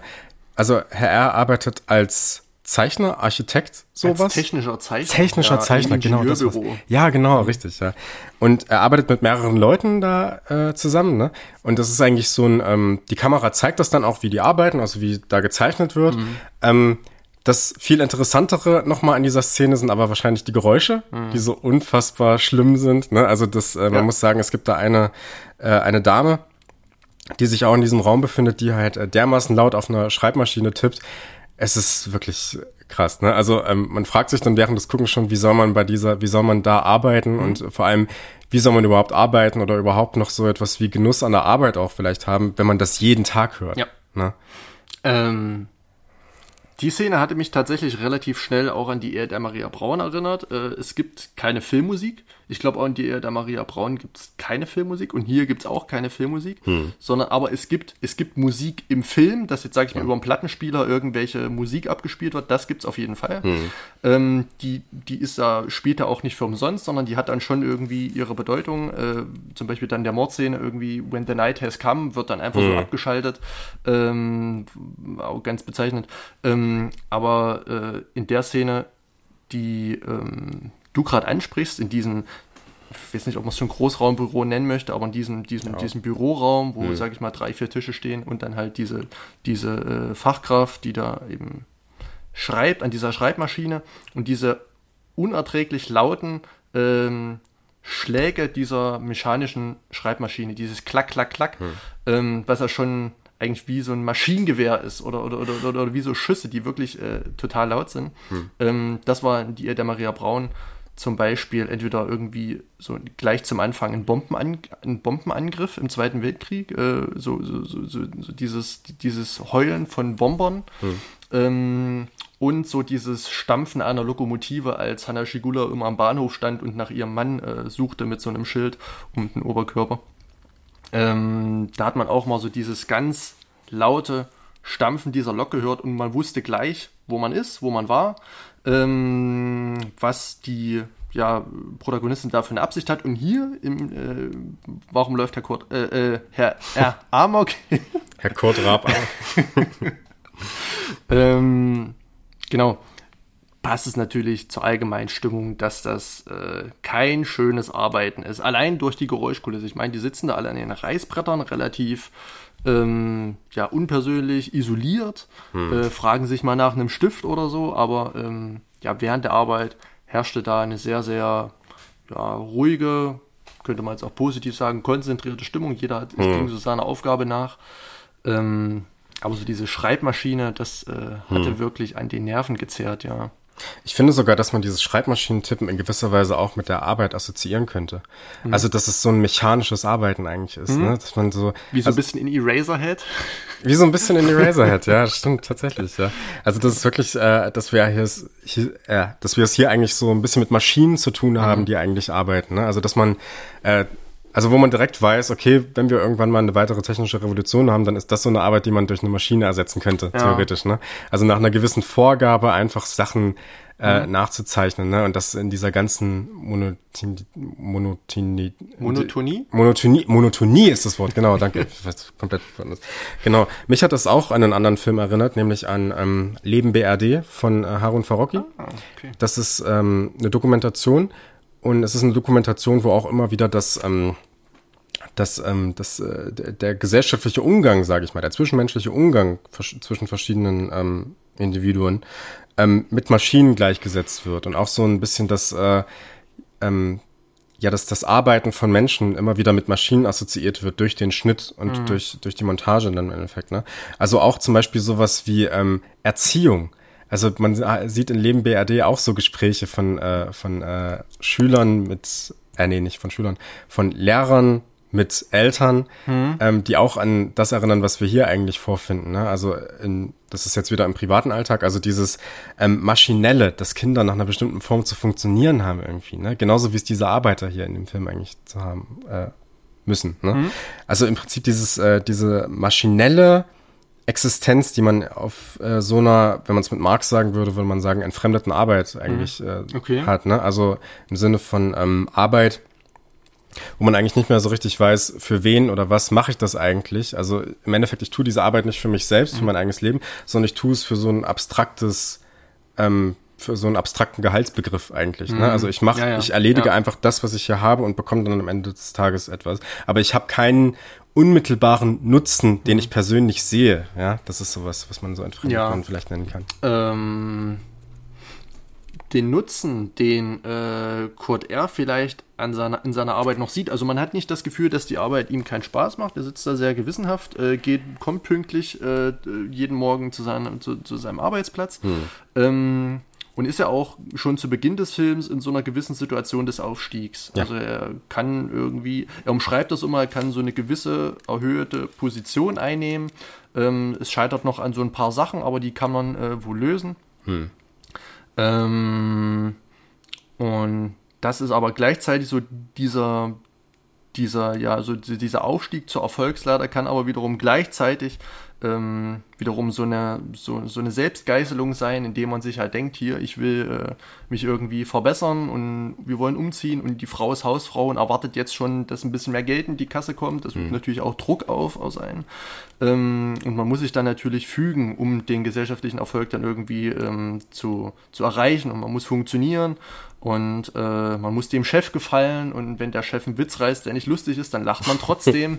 Am lautesten am besten noch. Ähm, und ja, also das ist so dieses Arbeitsleben des Kurt R. Äh, kann man wahrscheinlich auch auf ganz viel, also um jetzt mal so ein bisschen aus dem Nähkästchen zu plaudern. Ich habe schon ähm, gerade jetzt in meiner jüngeren Vergangenheit als äh, Studierender äh, in verschiedenen, ja, ähm, Betrieben gearbeitet ähm, und ich habe festgestellt, dass eigentlich, also es war einmal ein Logistikbetrieb und aktuell natürlich noch im Einzelhandel. Ähm, und da muss ich tatsächlich feststellen, dass alle Menschen oder die, der Großteil der Menschen, die dort arbeiten, dort arbeiten, weil sie Geld verdienen, weil sie hm. Geld verdienen müssen, hm. weil sie Geld verdienen wollen, weil, weil das wichtig ist äh, in unserer Gesellschaft, was auch okay ist. Ähm, aber diese nächste Komponente, die da fehlt, ist einfach die Freude an der Arbeit. Wenn man dann mhm. eben fragt, warum arbeitest du hier, dann wird man nicht hören, weil es mir so Spaß macht oder weil es mir, ähm, weil es mich so erfüllt, sondern einfach um Geld zu verdienen. Also da spreche ich jetzt um, um sage ich mal, so die, äh, mittelständische Berufe, die man vielleicht so ähm, im nicht, nicht akademischen Bereich, ähm, dem man da nachgehen kann. Ähm, ich weiß nicht, ob's, ob's, ob, ob äh, jetzt ein Studium oder ein akademischer Beruf äh, was daran ändert an der Tatsache, aber hm. die wenigsten Menschen arbeiten dort wirklich, weil es ihnen gefällt, sondern nur zum Broterwerb. Und das ist ähm, vielleicht auch heute noch, wie damals, eben so ein Problem, dass man arbeitet, aber die, mit diesem unzufriedenen Bauchgefühl, aber wiederum mit diesem getriebenen Muss, Geld zu verdienen. Hm. Ähm, und das ist vielleicht die bei ähm, Kurt R genauso, ähm, dass er vielleicht hergeht, also zur Arbeit geht und das macht und, und, und, und, sich auch dafür einsetzt und irgendwelche lästigen Diskussionen oder lästigen Gespräche mit seinem, mit seinem Chef führt, hm. weil er eben ähm, was erreichen möchte und weil die Frau Hausfrau ist und weil das Kind ja. und, und, neue Wohnung und bla bla bla. Ja, also zwei Sachen dazu. Ich ja. äh, habe diese Erfahrung auch gemacht. Mhm. Und ähm, ich würde auch sagen, dass es diese Geräusche, die man von der Schreibmaschine kennt, dass es die im heutigen Arbeitsleben in gewisser Weise auch gibt. Mhm. Also man könnte jetzt sagen, gut, Tastaturen sind nicht so laut wie so eine Schreibmaschine. Ja, aber ja. Aber ich, ich meine damit eher sowas wie ähm, dieses, äh, dieses klassische Radio, was man so im äh, in, auf der Arbeit ja. hat. Also wenn man es jetzt, ich, ich kenne das aus, äh, aus den Studentenjobs, die ich hatte, aber auch aus der Ausbildung, dass auch die Musik, die dort läuft, ne, und diese relativ ja, man könnte es vielleicht, also Jan Böhmermann hat ja diesen schönen äh, Beitrag damals gemacht zu, zur deutschen Industriemusik, zu dieser Popmusik. Ach ja, die, ja, ne? ja, ja, ne? Mit, äh, ja genau, genau, mit den Affen aus dem Gelsenkirchener genau, Zoo, ja, ja, genau. genau. Ähm, und das ist ja auch dann irgendwann nur noch so ein Nebengeräusch. Also man, äh, das ist ja keine Auseinandersetzung mit Kunst oder sowas, ne? Oder mit einem tieferen Blick ja, in die in die Lyrics, in, in, den Text, ne?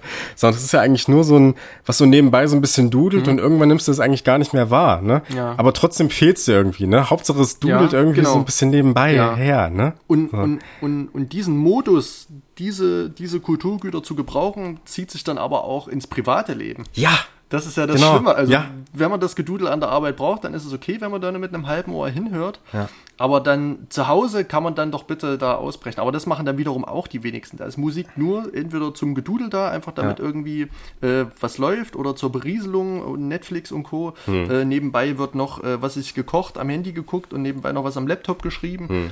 Ähm, Musik hört man zum Staubsaugen und genau, so einen Spaß. Ja, ne? genau. So nebenbei ja. machen wir die brandenburgischen Konzerte rein, weil ich schon im Staubsaugen bin.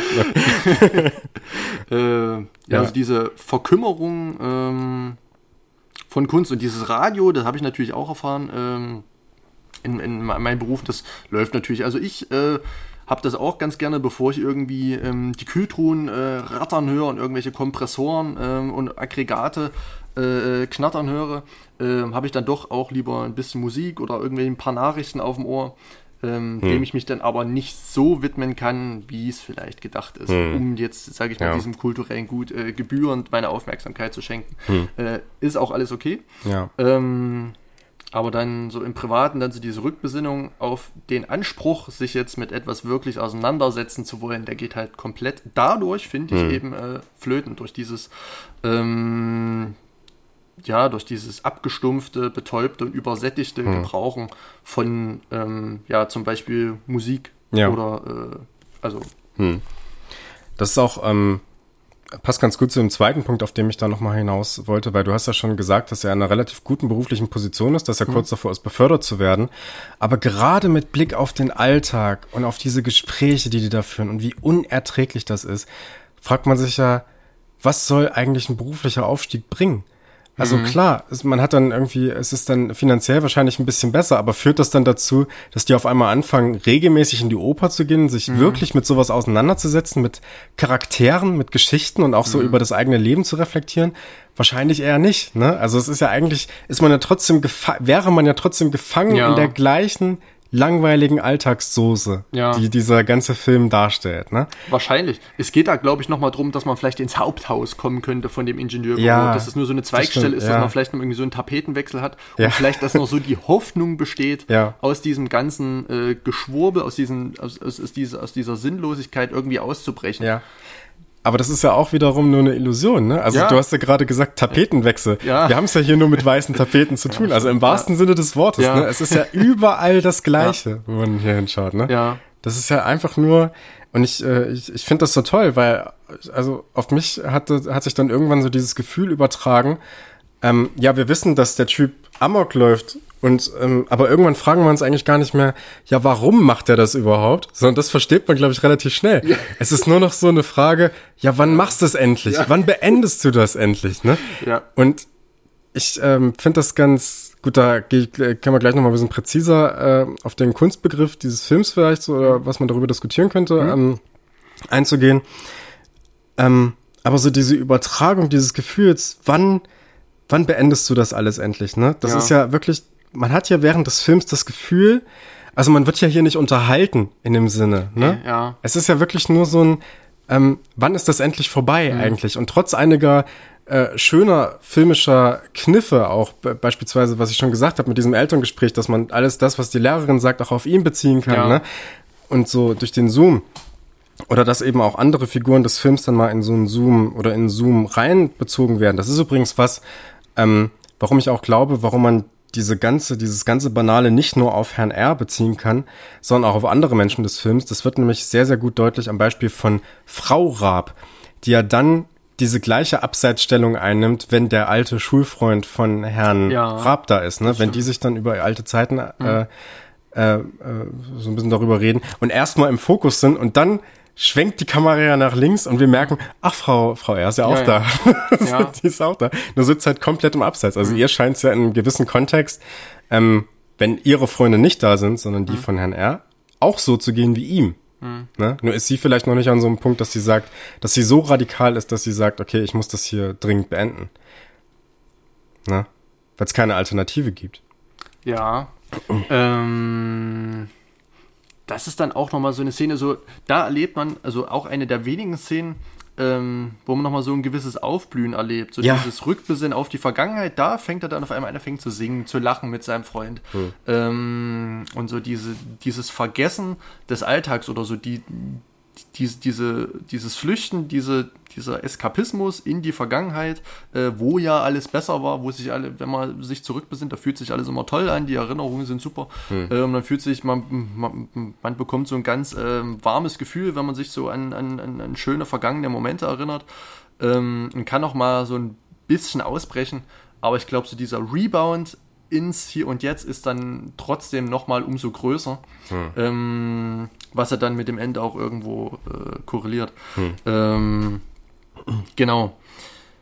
Hast du dazu noch äh, einen Punkt auf dem ich, ich wäre sonst jetzt äh, zu dem, äh, zu dem, äh, zu der kleinen Kunstdiskussion rübergegangen, beziehungsweise zu dem Punkt, von dem ich glaube, ähm, was dieser Film uns über Kunst und vor allem auch über Kunstrezeption und Film, Filmrezeption ja. nochmal im Speziellen sagt. Ähm, würdest du in dem Punkt nochmal auf äh, Vergleiche zu anderen Filmen zu sprechen kommen? Hast du da noch irgendwas in petto, dass man sagt, dass man irgendwie nochmal Parallelen ziehen könnte?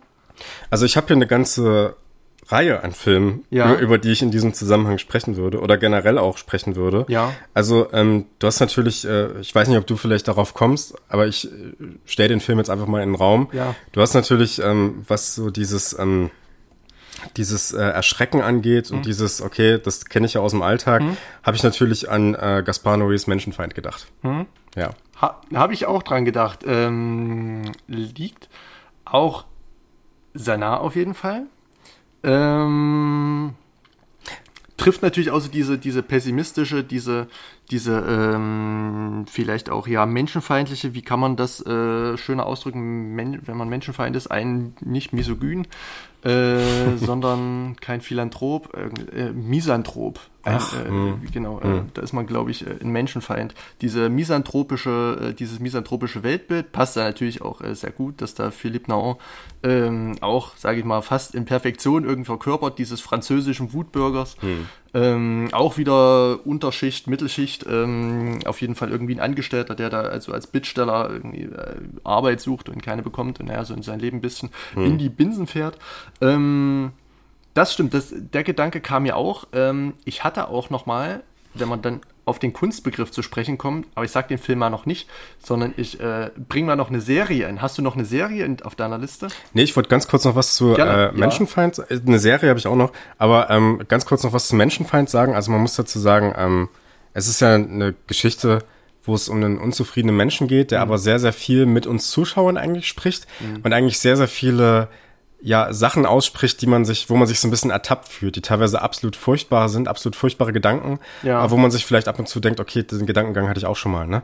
Und der Unterschied ist aber, dass ich hier eigentlich diese Menschenfeindlichkeit, dass wir die direkt von dem Protagonisten in Menschenfeind transportiert bekommen, also auch gesagt bekommen, ne? Und dass sich hier eigentlich so eine gewisse Menschenfeindlichkeit bei, bei Warum läuft Herr Amok, so eine gewisse Menschenfeindlichkeit im Zuschauer festsetzt, dass man sich auch dann, Ja. wie, wie ich schon gesagt habe, gesagt, äh, dann irgendwann vielleicht sagt, ich will, dass das vorbei ist und ich will, dass er es endlich tut. Ne? Mhm. Also auch mit so einem gewissen Bewusstsein natürlich dahinter, dass es sich hier nur um einen Film handelt. Ne? Ja. Also man möchte jetzt nicht, dass Menschen ermordet werden.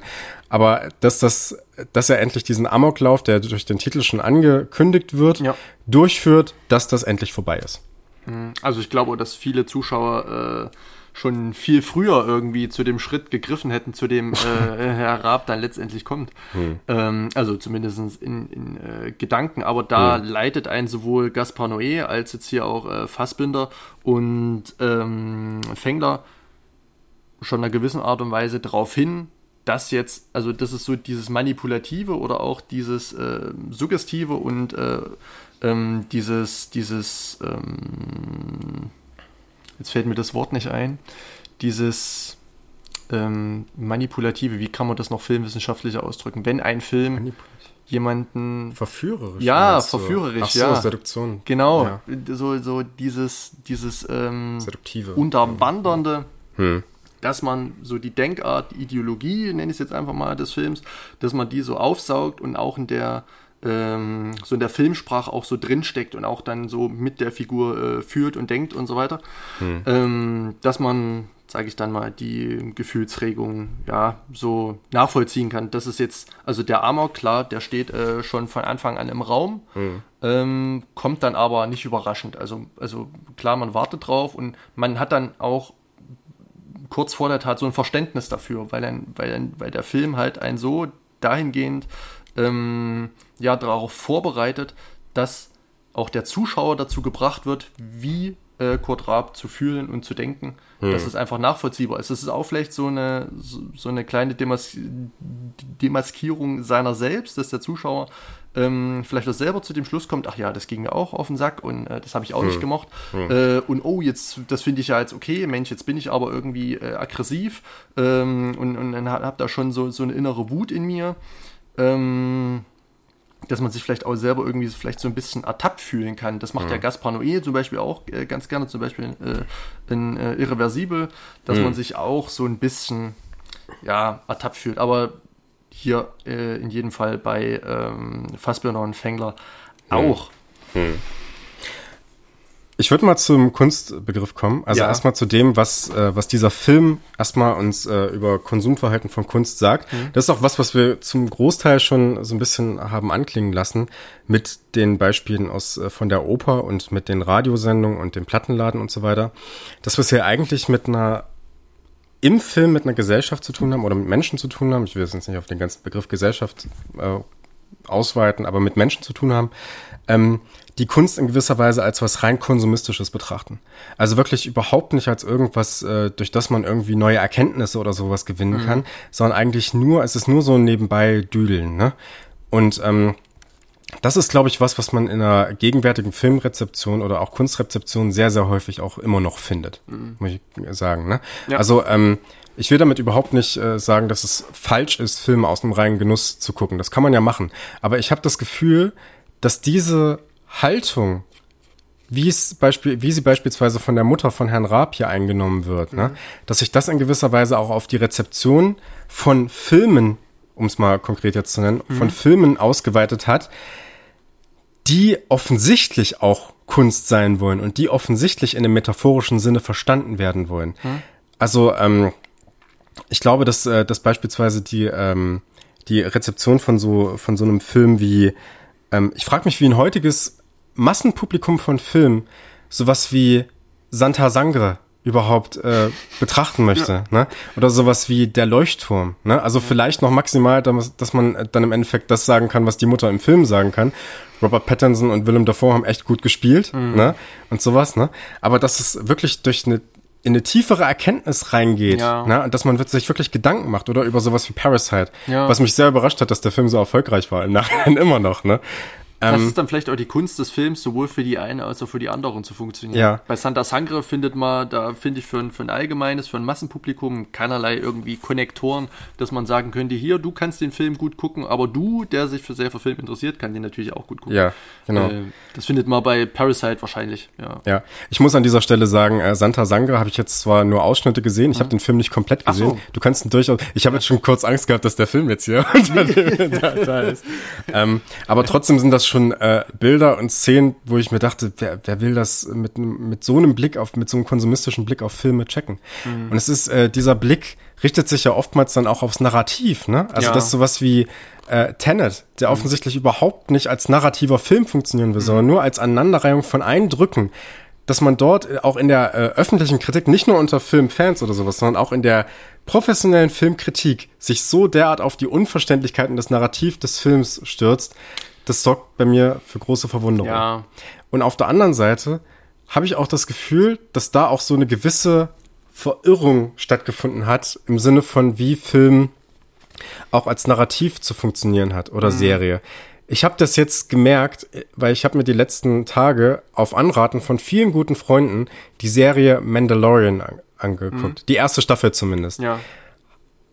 Das ist teilweise mit der größte Mist, den ich die letzten Jahre gesehen habe. Wirklich. Also ich fand die letzten, ich muss dazu sagen, ich fand die letzten zwei Folgen ganz gut, aber zwischenzeitlich war das nicht nur auf einer metaphorischen Ebene super schwach, es war aber auch erzählerisch so schlecht herbeigeschrieben, teilweise, dass ich mich frage, wie kann man das als ein Filmzuschauer, der sich selbst nur für sowas interessiert, überhaupt gut finden?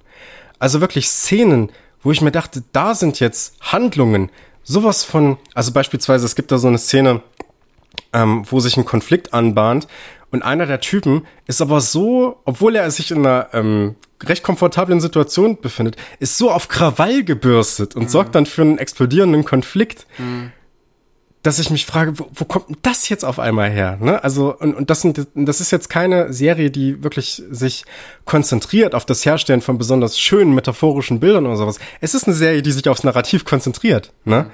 Und ich frage mich, wie sowas erfolgreich sein kann. Ich glaube, es hat nur was damit zu tun, dass man sich in so einem Fall einfach nur noch auf die Marke Star Wars konzentriert und Ja. hofft, dass man durch die ähm, sehr gemischt aufgenommenen Filme der letzten Jahre ähm, irgendwas Besseres erhofft oder darin irgendwas Besseres, einfach was anderes sieht, was nicht sonst wie Star Wars ist. Ja. Schon auch auf einer ästhetischen Ebene, aber das ist trotzdem nichts Beeindruckendes, wo man jetzt sagt, das orientiert sich jetzt so weit weg vom gängigen Blockbuster-Kino Ja. oder so. Ne? Schwierig. Also das ist für mich schon fast so eine Art ähm, Klassenkampf zwischen den ganz, ich nenne es einfach mal ganz normalen Filmkonsumenten, die hm. Film schauen, um unterhalten zu werden, die, die, die einen visuellen ähm, und vielleicht auch äh, oder einen audiovisuellen Reiz erfahren wollen, die sich, äh, die unterhalten werden möchten, die Emotionen äh, haben möchten, hm. Äh, auf einer ganz, ähm, ja, wir nennen das einfach profanen Ebene, weil wir so auf unseren Elf aus unserem Elfenbeinturm herabschauen. Ähm, äh, ja, mag sein. Die ja. Entwicklung ähm, sollte meiner Meinung nach aber weder zum einen noch zum anderen schlagen, sondern so dieser Mittelweg, mhm. dass es für die einen das gibt und für die anderen das gibt. Ich würde es sehr mhm. bedauerlich finden ähm, und vielleicht schlägt auch so, so äh, das Tacho gerade so in die Richtung des, äh, des äh, ja, filmischen Massenkonsums, dass ähm, vielleicht äh, Genrefilme, dass Autorenfilme, ähm, dass ja spezielle Themen, dass tabuisierte Themen, dass ähm, gesellschaftskritische Themen gerade nicht so gefördert werden, gerade nicht so gefragt sind, gerade nicht so wahrgenommen werden, mhm. dass eine, ähm, sage ich mal, so, so, so, so, eine sehr artifizielle ähm, Sorte von Film immer sehr klein bleibt und nicht so hm. in dieses kollektive ähm, einerlei aufgenommen wird, wie jetzt zum Beispiel irgendwie Jurassic World äh, Dominion, mhm. der wahrscheinlich wieder von, von Millionen, Milliarden äh, von Menschen äh, geschaut werden wird, mhm. ähm, weil es einfach ja eine, eine, eine Marke ist, ein Franchise ist, das nach besten ja äh, kapitalistischen Wissen und Gewissen irgendwie an den Mann gebracht wird, äh, wo, wo, wo es äh, Teller von gibt, wo es Müsli-Schüsseln von gibt, wo es T-Shirts von gibt, was einfach ähm, ja, so, so dieses Brot und Spiele, äh, was halt einfach so, hm. ähm, so der Masse so gegeben wird, nachdem sie lechzt, hm. ähm, um, sage ich mal, natürlich dann auch einen Gewinn draus zu generieren.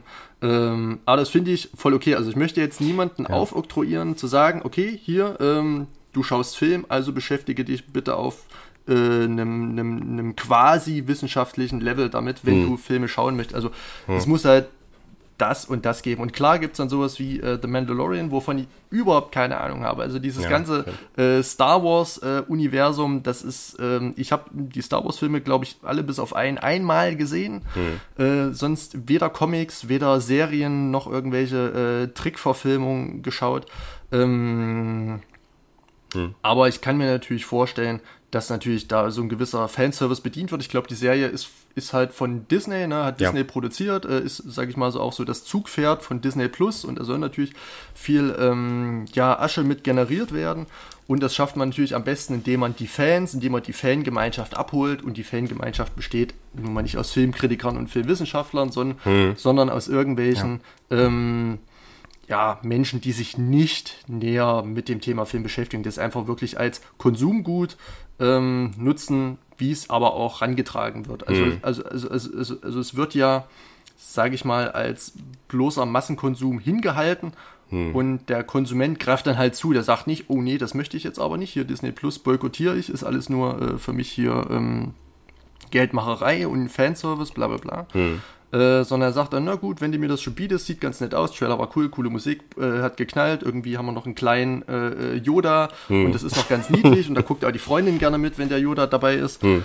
Ähm, das ist schon ganz schlau gemacht und hm. mag seinen Unterhaltungswert haben. Hm. Ähm, aber wenn man sich natürlich jetzt wirklich tiefgreifender mit Film auseinandersetzt, wenn man wöchentlich mehrere Filme schaut, wenn man darüber liest, wenn man darüber spricht, wenn man darüber schreibt, ja. ähm, kann man das nochmal auf einer ganz anderen Art und Weise bewerten, aber das ist jetzt schon wieder so diese erlauchte Draufsicht hm. auf so dieses, dieses Volk, auf diesen Pöbel, ja, der ja. Filme ja, ja. Äh, verhunzt. Ja, so. Kulturpessimismus, ja. Genau.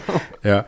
Ähm, mir geht's auch eher darum, dass man, ähm, also dass ich eigentlich eher das Gefühl habe, dass ich in den letzten Jahren sehr, sehr viel gesellschafts- und vor allem auch spezifisch kapitalismuskritische Filme, mhm. äh, dass es die im Kino zu sehen gab. Ne? Also wenn man sich, äh, also Parasite macht das ja ganz klar mhm. deutlich durch mhm. die Bildsprache oben und unten. Ne? Ähm, auch so Filme wie, wie uh, The Wolf of Wall Street von Martin Scorsese ja. oder, oder ähm, The Big Short von Adam McKay. Das sind aber alles Filme, die nicht so rezipiert werden, wie ich glaube, dass die Regisseure wollen, dass sie rezipiert werden. Ne? Also ja. ich glaube, dass, dass diese Regisseure in gewisser Weise auch eine relativ konventionelle Bildsprache teilweise wählen, mhm. ähm, weil sie hoffen, dadurch ein Massenpublikum zu erreichen mit diesen Filmen. Ja. Ne? Und eben die Leute zum Nachdenken über gewisse Prozesse bringen wollen. Und das funktioniert in gewisser Hinsicht auch. Also ähm, das ist auf jeden Fall, ähm, dass man das schon registriert, glaube ich, ne? dass es hier um, um eine gewisse Kritik an, an Ja. Systemen oder so geht. Aber ich glaube, dass, ähm, dass man sich dann, oder, oder, oder dass das eher so eine Funktion ist, die man im Kapitalismus findet, dass Kapitalismuskritik selbst zum Teil des Kapitalismus wird. Also, dass man im Endeffekt sagt, okay, wir finden das jetzt mal kurz schade, was man hier sieht, Ja. ne, und wir finden das irgendwie schlimm, aber das war's dann auch wieder und dann fahren wir einfach mit unserem Leben fort, im Endeffekt, ne? Also, dass keine tiefere Auseinandersetzung mit diesen Themen be- besteht. Und das finde ich ein bisschen schade. Also ich, es kann ja, ich, habe ja überhaupt nichts, also ich habe schon was dagegen, aber ich habe ja überhaupt nichts dagegen, wenn man sich sowas wie, ja, um jetzt das Paradebeispiel einfach zu nehmen, sowas wie Avengers oder sowas anguckt. Oder ne? Till Schweiger-Film. Oder Till Schweiger-Filme, ja, und da so ein bisschen seinen Spaß hat, ne? Das ist ja, das ist ja, alles äh, vollkommen okay, ne? Aber dass dieser Blick für Filmsprache in gewisser Weise auch und für, für auch so einen gewissen, für so ein Bewusstsein, dass auch jede Szene in einem Film von einem Regisseur spezifisch hergestellt wurde und dass da drin, das in allem theoretisch eine Aussage steckt, ne? Ähm, dass das so ein bisschen verloren geht, das finde ich halt schade, weil dadurch auch so dieses agitatorische Potenzial, um es mal so zu nennen, von Filmen verloren geht in gewisser Weise. Ne? Ja, das ist, ähm, also ich kann das voll und ganz nachvollziehen. Ähm, ein schwieriges Thema, inwiefern man jetzt auf andere Menschen einwirkt, in, wie sie ihren Film zu schauen haben und dass sie sich danach noch bitte mit dem Thema auseinandersetzen sollen und kritisch damit umgehen sollen und jetzt aus The Wolf of Wall Street bitte nicht nur die Szenen als Meme rausschneiden, in denen äh, Leonardo DiCaprio nackt irgendwo rumspringt, sondern auch wirklich die Aussage irgendwie äh, zu wertschätzen. Ja. Ähm, das, ja, schwierig, schwierig, schwierig. Also ich glaube, wir haben da auch so ein bisschen un, uns, unsere Filter so in uns, die, die uns sagen, oh, das ist gut, das ist schlecht. Ja, Aber kann im. Großen und Ganzen, wenn man jetzt so versucht, das objektiv zu betrachten, so da gibt es die einen, da gibt es die anderen. Hm. Äh, und solange dies gibt, läuft es eigentlich. Ja, das, das, das, das ja, ja, So, Ja. ähm, ja. Das ist, es hat vielleicht auch so ein bisschen was mit dem, äh, ähm, also bei mir jetzt persönlich mit dem universitären Hintergrund äh, Ja. zu tun gehabt, ne? Ähm, dass ich mich da halt sehr viel mit Kunst und mit Film beschäftigt habe und da eben auch ähm, in gewisser Weise ähm, Theorien dazu gelesen habe im Sinne von, was ist Kunst eigentlich? Also, dass Kunst im Endeffekt eigentlich in unserer Gesellschaft ähm, vorhanden ist, dadurch, dass wir so eine gewisse Krit äh, oder dass wir also dass sie eine Funktion der Kritik eigentlich hat, ne, eine Funktion des Hinterfragens und so, ne, und ähm, eben das, äh, des Aufdeckens von Ideologie, wenn man das so möchte, ne, wenn man auch so ein bisschen auf die Filmkritik, äh, Filmkritikbegriff von äh, von Siegfried Krakauer zurückgeht. Ähm, und auf der anderen Seite sieht man dann eben, dass gerade in solchen Filmen, die eben für den Mainstream konzipiert sind, ne, eben auch äh, diese, diese Spielberg-Filme, die man dann äh, sehr, sehr oft hatte, ne, wo man weiß, okay, die wurden für ein Massenpublikum konzipiert und man will aber da auch, dass alle reingehen, ne, dass die Ja. Eltern noch mit ihren Kindern reingehen und dann machen wir einen schönen Familienfilm aus Jurassic Park oder sowas, ne, oder, oder jetzt aus den, aus diesen Avengers-Filmen, die ja auch dann immer von Familie sprechen und so weiter und so fort. Oder ne? auch jetzt ganz aktuell äh, Kong vs. Godzilla.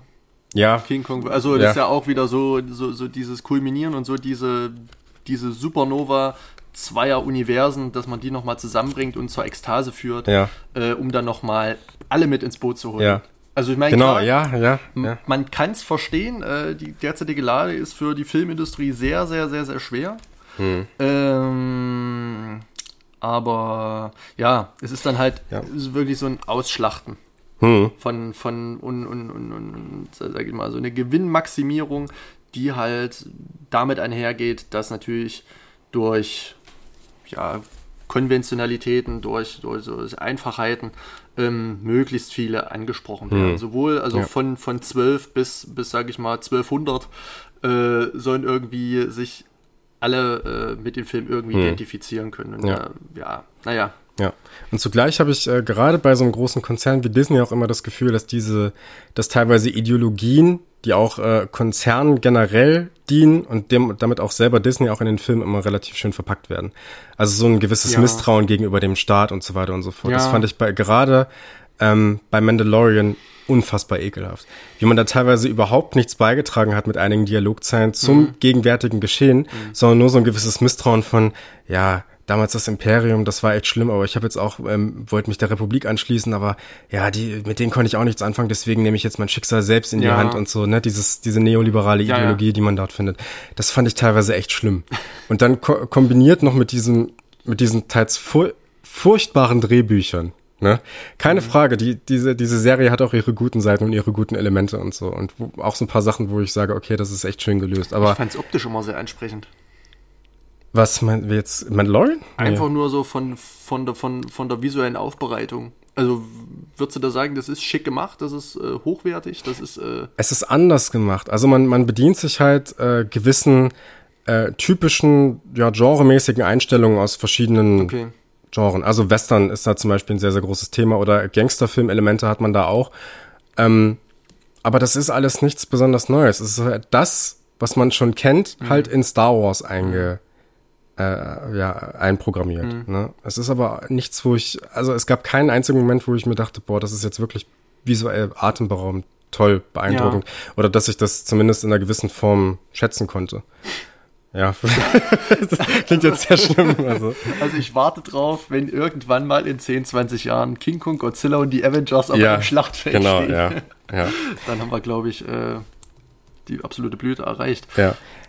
Um das äh, Ganze mal so ein bisschen abzurunden vielleicht. Ja. Ne? Außer du wolltest jetzt noch was kom komplett Konkretes sagen. Also, Ich habe noch ähm, so, eine, so einen relativ ab, abstrusen Vergleich, wo wir gerade mal bei, äh, bei Filmen sind und so weiter.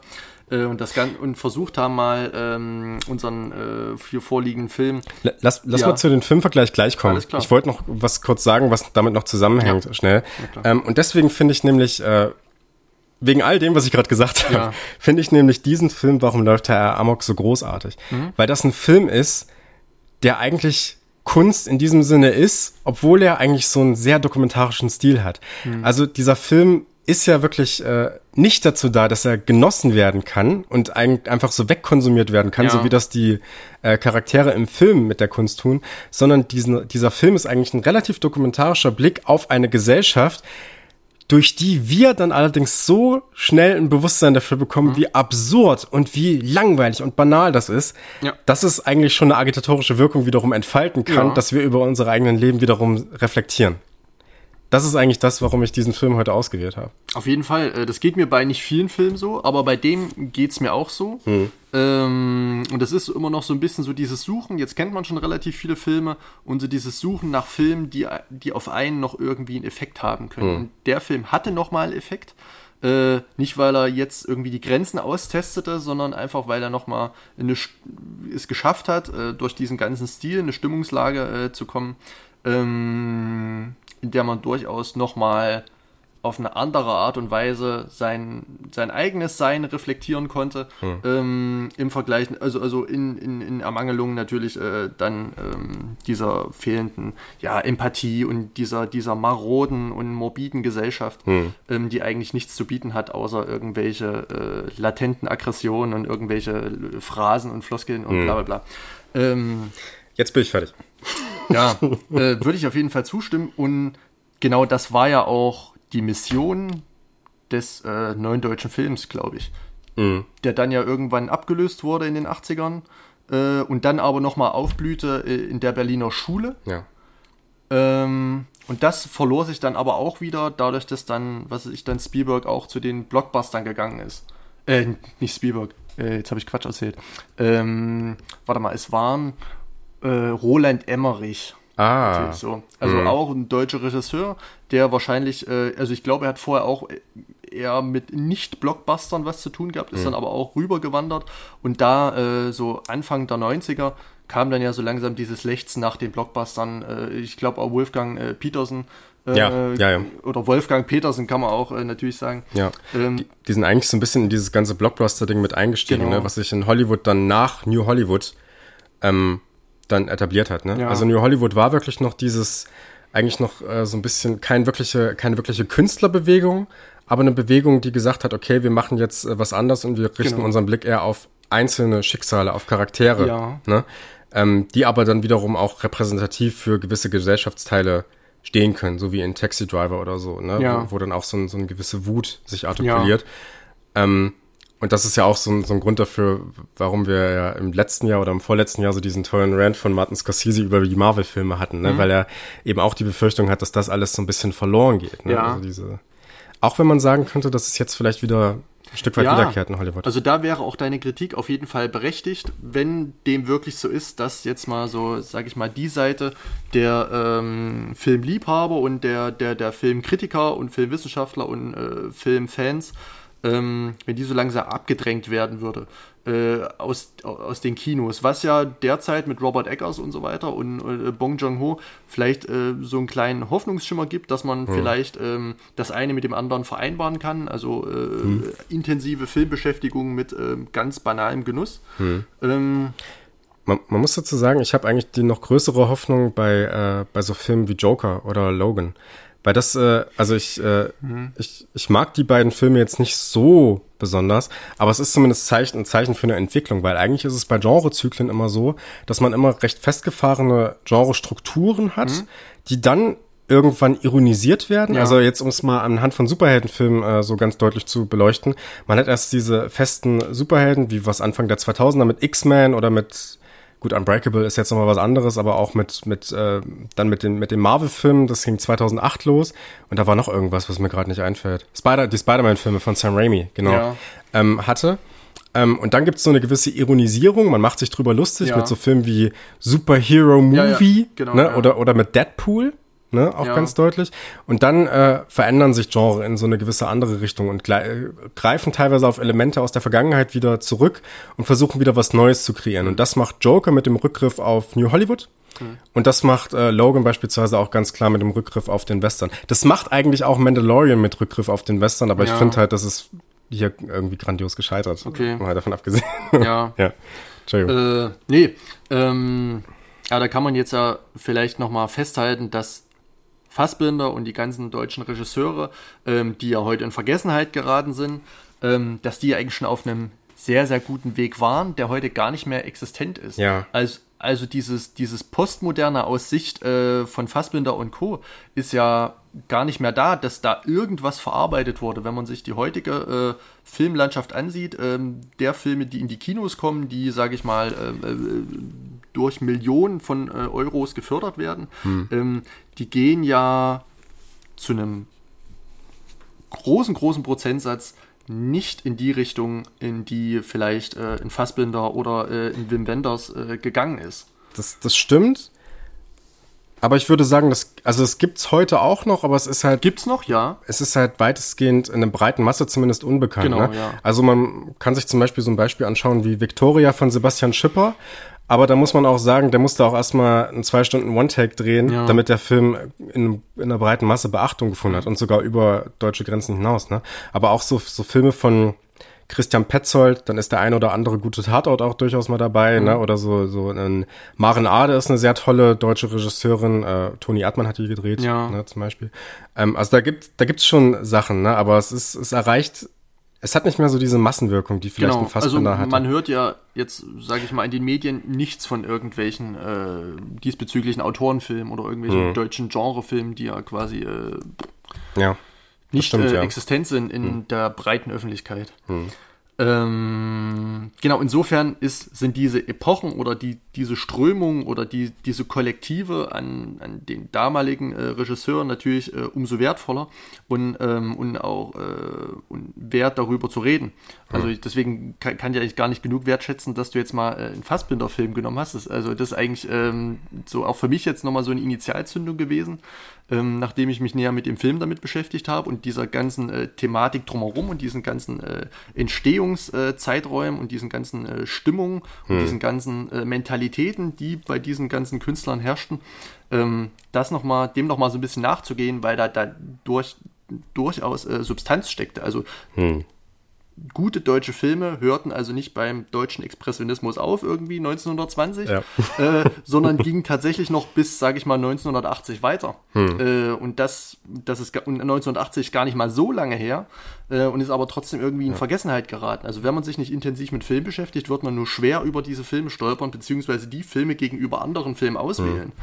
Ähm, man muss an der Stelle sagen, es ist immer so ein bisschen schwierig irgendwie, weil gerade wenn man sich äh, intensiv mit, mit Film beschäftigt und mit Filmgeschichte, dann bekommt man natürlich äh, meistens nur die Spitzen mit. Ne? Mhm. Also ich glaube auch, dass die Leute in 30 Jahren über keinen einzigen Matthias Schweighöfer-Film noch so exzessiv reden werden, ja. wie vielleicht über Victoria mhm. tatsächlich. Zumindest in einem mhm. vielleicht akademischen oder so ein bisschen einem Filmliebhaber-Kontext oder so. Ne? Ja. Ähm, also das, das ist immer so ein bisschen, also da ist auch viel Mist dabei gewesen, will ich damit ja. sagen. In, auch in, in, in ja. 50er und 60er Jahren schon. Ich hatte auch mal ein Seminar über Nachkriegskino, wo teilweise Filme dabei waren, die schon ideologisch so problematisch waren, die allerdings ästhetisch eigentlich immer relativ gut mhm. am Start waren, muss ich sagen. Aber das ist ein anderes Thema. Mhm. Ähm, so, dann hätten wir eigentlich den ernsten Teil. Also ich wäre mit meinem ernsten Teil vorbei und hätte jetzt einfach noch so ein, so ein, so ein, so ein Gespinst zu unserem vorliegenden Film. Ja, leg mal los. Du genau. hast einen Filmvergleich, ne? Ja. Hm? Äh, also, wie wundert es eigentlich? Du hast den Film ja zusammen äh, mit unserem Kumpel Janek geschaut. Hm. Äh, und der ist. Liebe Grüße. Ja, liebe Grüße. ähm, der ist nämlich, äh, ich sage jetzt mal einfach, Fan einer Serie. Du kennst die Serie sehr, sehr gut. Ich kenne die Serie sehr, sehr gut. Und die habe ich hier auf eine ganz andere Art und Weise. Ja, okay. Ich weiß, was jetzt kommt. Hau raus. Stromberg.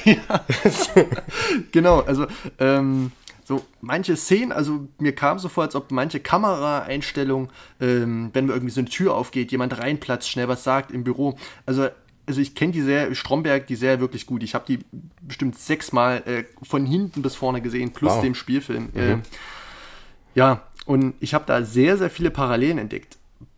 Sowohl Fassbinder und Fengler als auch ähm, Husmann, ich glaube, so, so hieß der Regisseur, der die Serie gemacht hat, und Anna Feldhusen, der den Film gemacht hat. Ja. Ähm, die greifen auf dieselben Vorräte an Motiven zu eines ja, äh, mittelständischen Arbeiterlebens oder eines Angestelltenlebens. Hm. Ähm, die Arbeit spielt eine große Rolle, man ist mit seinen Kollegen irgendwie ähm, immer im, im, Zwiegespräch, man, man bekommt gar nicht so viel von zu Hause mit, man nimmt hm. die Arbeit mit nach Hause, es gibt eigentlich nur noch die Arbeit.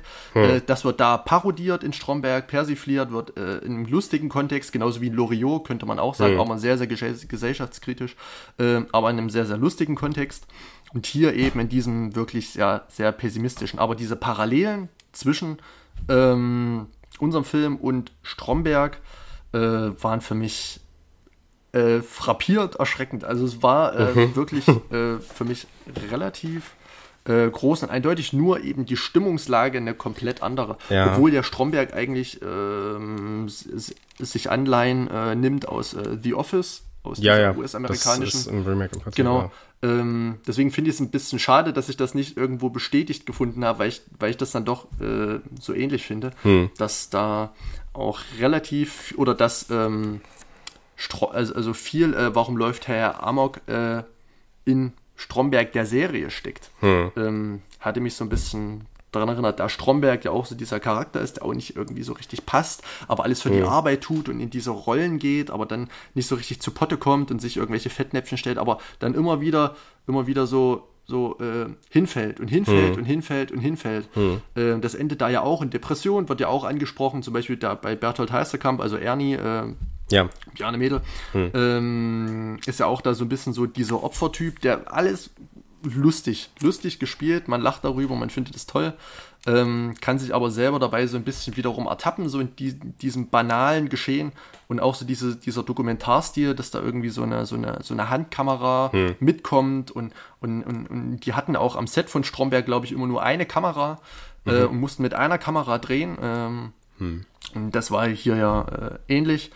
Ähm, ja, den Vergleich, den musste ich jetzt mal noch bringen, weil ich da wirklich große, große Ähnlichkeiten entdeckt habe. Ja. Absolut, ja. Ähm, man könnte vielleicht dazu sagen, dass, du hast es auch schon angeklungen, dass der Ton natürlich ein ganz anderer ist. Klar, es ist eine Comedy-Serie, ne? Klar. Ähm, und dass der, dass die Serie im Prinzip auch ein bisschen ähm, optimistischer stimmt auf äh, die äh, Begebenheiten im Arbeitsleben. Ne? Also äh, sie stimmt schon so eher auf diesen Punkt ein.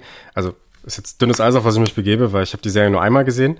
Aber ähm, dass es schon irgendwie eine Lösung für diese Probleme in gewisser Weise gibt. Mhm. Ne? Also dass es ähm, äh, dieser Film, äh, die, die Serie betont auch viel, viel eher die individuellen Eigenschaften der einzelnen Personen. Ne? Also es, es geht hier nicht um so eine, ähm, eine Darstellung von eigentlich sind die alle gleich und alle mhm. reden die nur über den gleichen banalen Scheiß, ne? Mhm. Sondern es gibt schon so dieses, ähm, dass dieses Unglück auch in gewisser Weise artikuliert wird von einzelnen Personen und dass die dann auch miteinander darüber reden, teilweise, ne? Und äh, dass es da so einen Auseinandersetzungsprozess gibt und dass man sagt, ja, es ist doch nicht alles schlimm und du hast dann die Probleme im Privaten vielleicht, ja, ne, mit ja. irgendwelchen Liebschaften und so, aber kein Problem, wir kriegen das hin. Also eigentlich ist ja die äh, die, die, die Kollegschaft da auch so eine kleine Art Familie, die sich da äh, ja. Woche für Woche zusammenfindet, ne?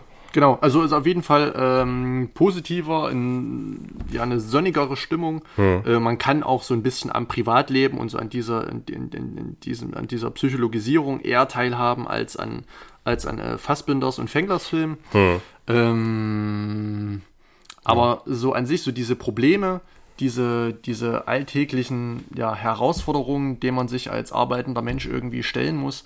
Ähm, das heißt jetzt irgendwelche Gespräche mit dem Chef, Gespräche mit Kollegen, Probleme aller Welt, äh, die sich sowohl in den Job mit hineintragen als auch äh, in das private Leben danach. Hm.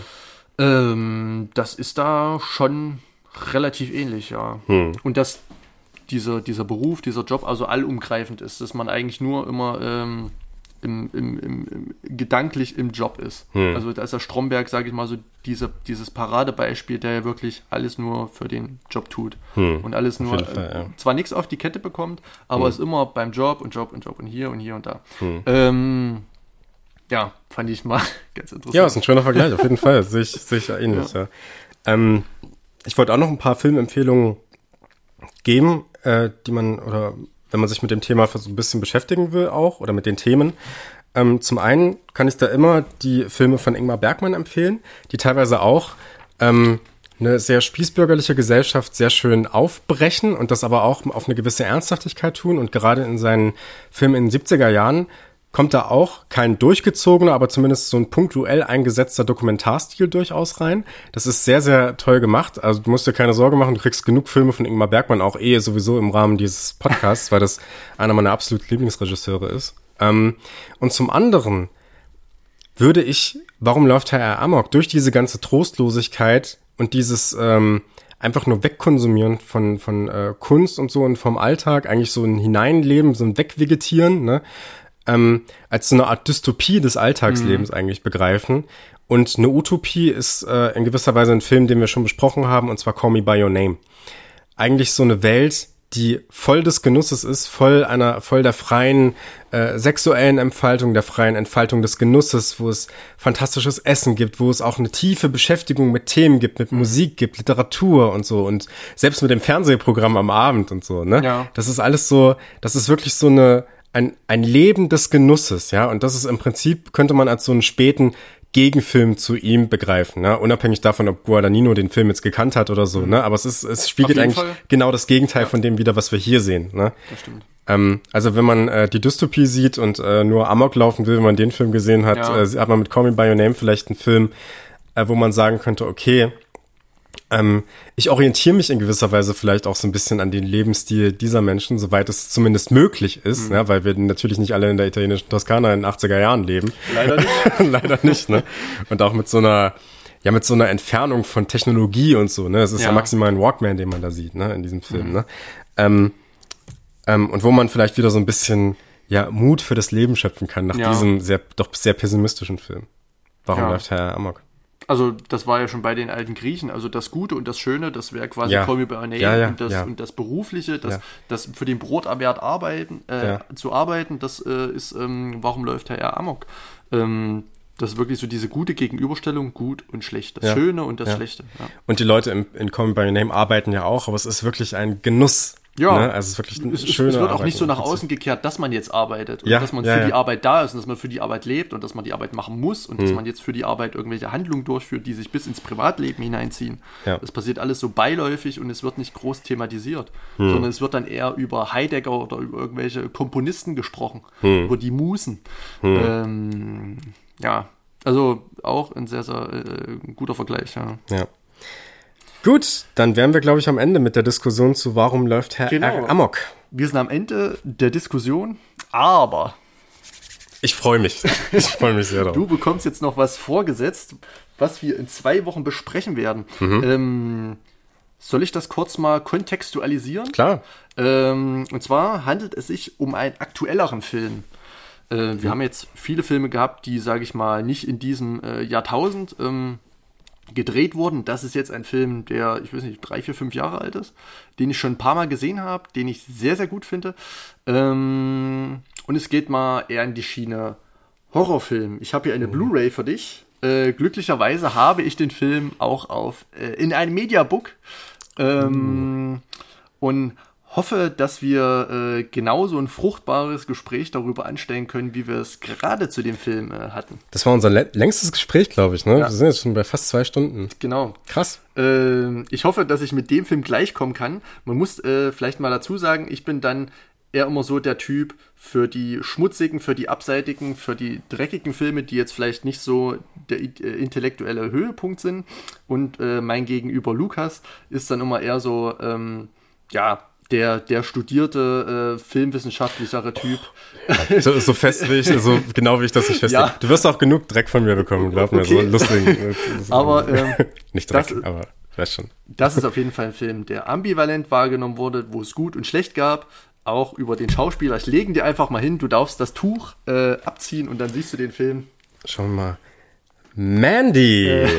Ich habe ihn dir, glaube ich, schon ein paar Mal äh, vorgelegt. Wir haben immer, äh, das kann man ja vielleicht mal sagen, wir treffen uns immer mal ja. ähm, und jeder bringt fünf Filme mit und der eine darf vom anderen einen Film der fünf aussuchen. Und da wurde der Film, glaube ich, schon zweimal vorgelegt und noch nicht von dir Ja. genommen. Und ich dachte mir, ich muss ihn dir aufbrummen. Es, Geil. Es muss sein. Ich bin sehr gespannt drauf. Also, ähm, Also Mandy von Panos Cosmatos, ich glaube aus dem Jahr 2018 mit Nicolas Cage. Ja, ich bin sehr gespannt. Also ich, Ich mag den Film sehr, schätze ihn sehr, äh, auch wenn man über Nicolas Cage äh, und seine aktuellen Filme sonst was denken mag. Ähm, sehr, sehr interessanter und sehr, sehr schöner Film. Ich hoffe, du siehst das ähnlich und wir können uns auch so tiefgreifend darüber unterhalten. Ich denke mal, da sind auch ganz ähnliche ja, Themen, über die man da sprechen kann, aber auf eine ganz andere Art und Weise. Nicolas Cage war seit Jahren nicht besser. Der Horrorfilm des Jahres, sagt das Fantasy Filmfest. Ich bin sehr gespannt. Ich habe, äh, also es ist tatsächlich so, der Film lag schon einige Male da bei unserer kleinen Double-Feature-Runde. Ähm, ich bin sehr gespannt.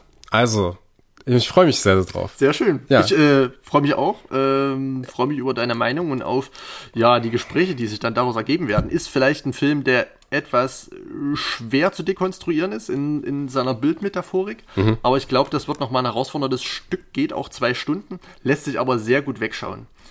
Okay. Also ähm, freue mich wirklich auf die Szene, äh, auf die äh, neue Folge und ähm, freue mich auch darauf, den Film endlich wieder mal zu sehen und nochmal klar. darüber zu sprechen. Geil. Ich freue mich auch drauf. Äh, dann hören wir uns das nächste Mal mit Mandy von Panos Kosmatos, um das nochmal so. Äh, äh, so Vollkommen richtig. Ich Ja? hätte es nicht besser machen können. Ja, alles klar. Gut, dann ähm, bedanke ich mich bei dir für das Gespräch. Es war ein sehr langes, sehr fruchtbares Gespräch, wie du bereits gesagt hast. Und ähm, ciao. Ciao, macht's gut.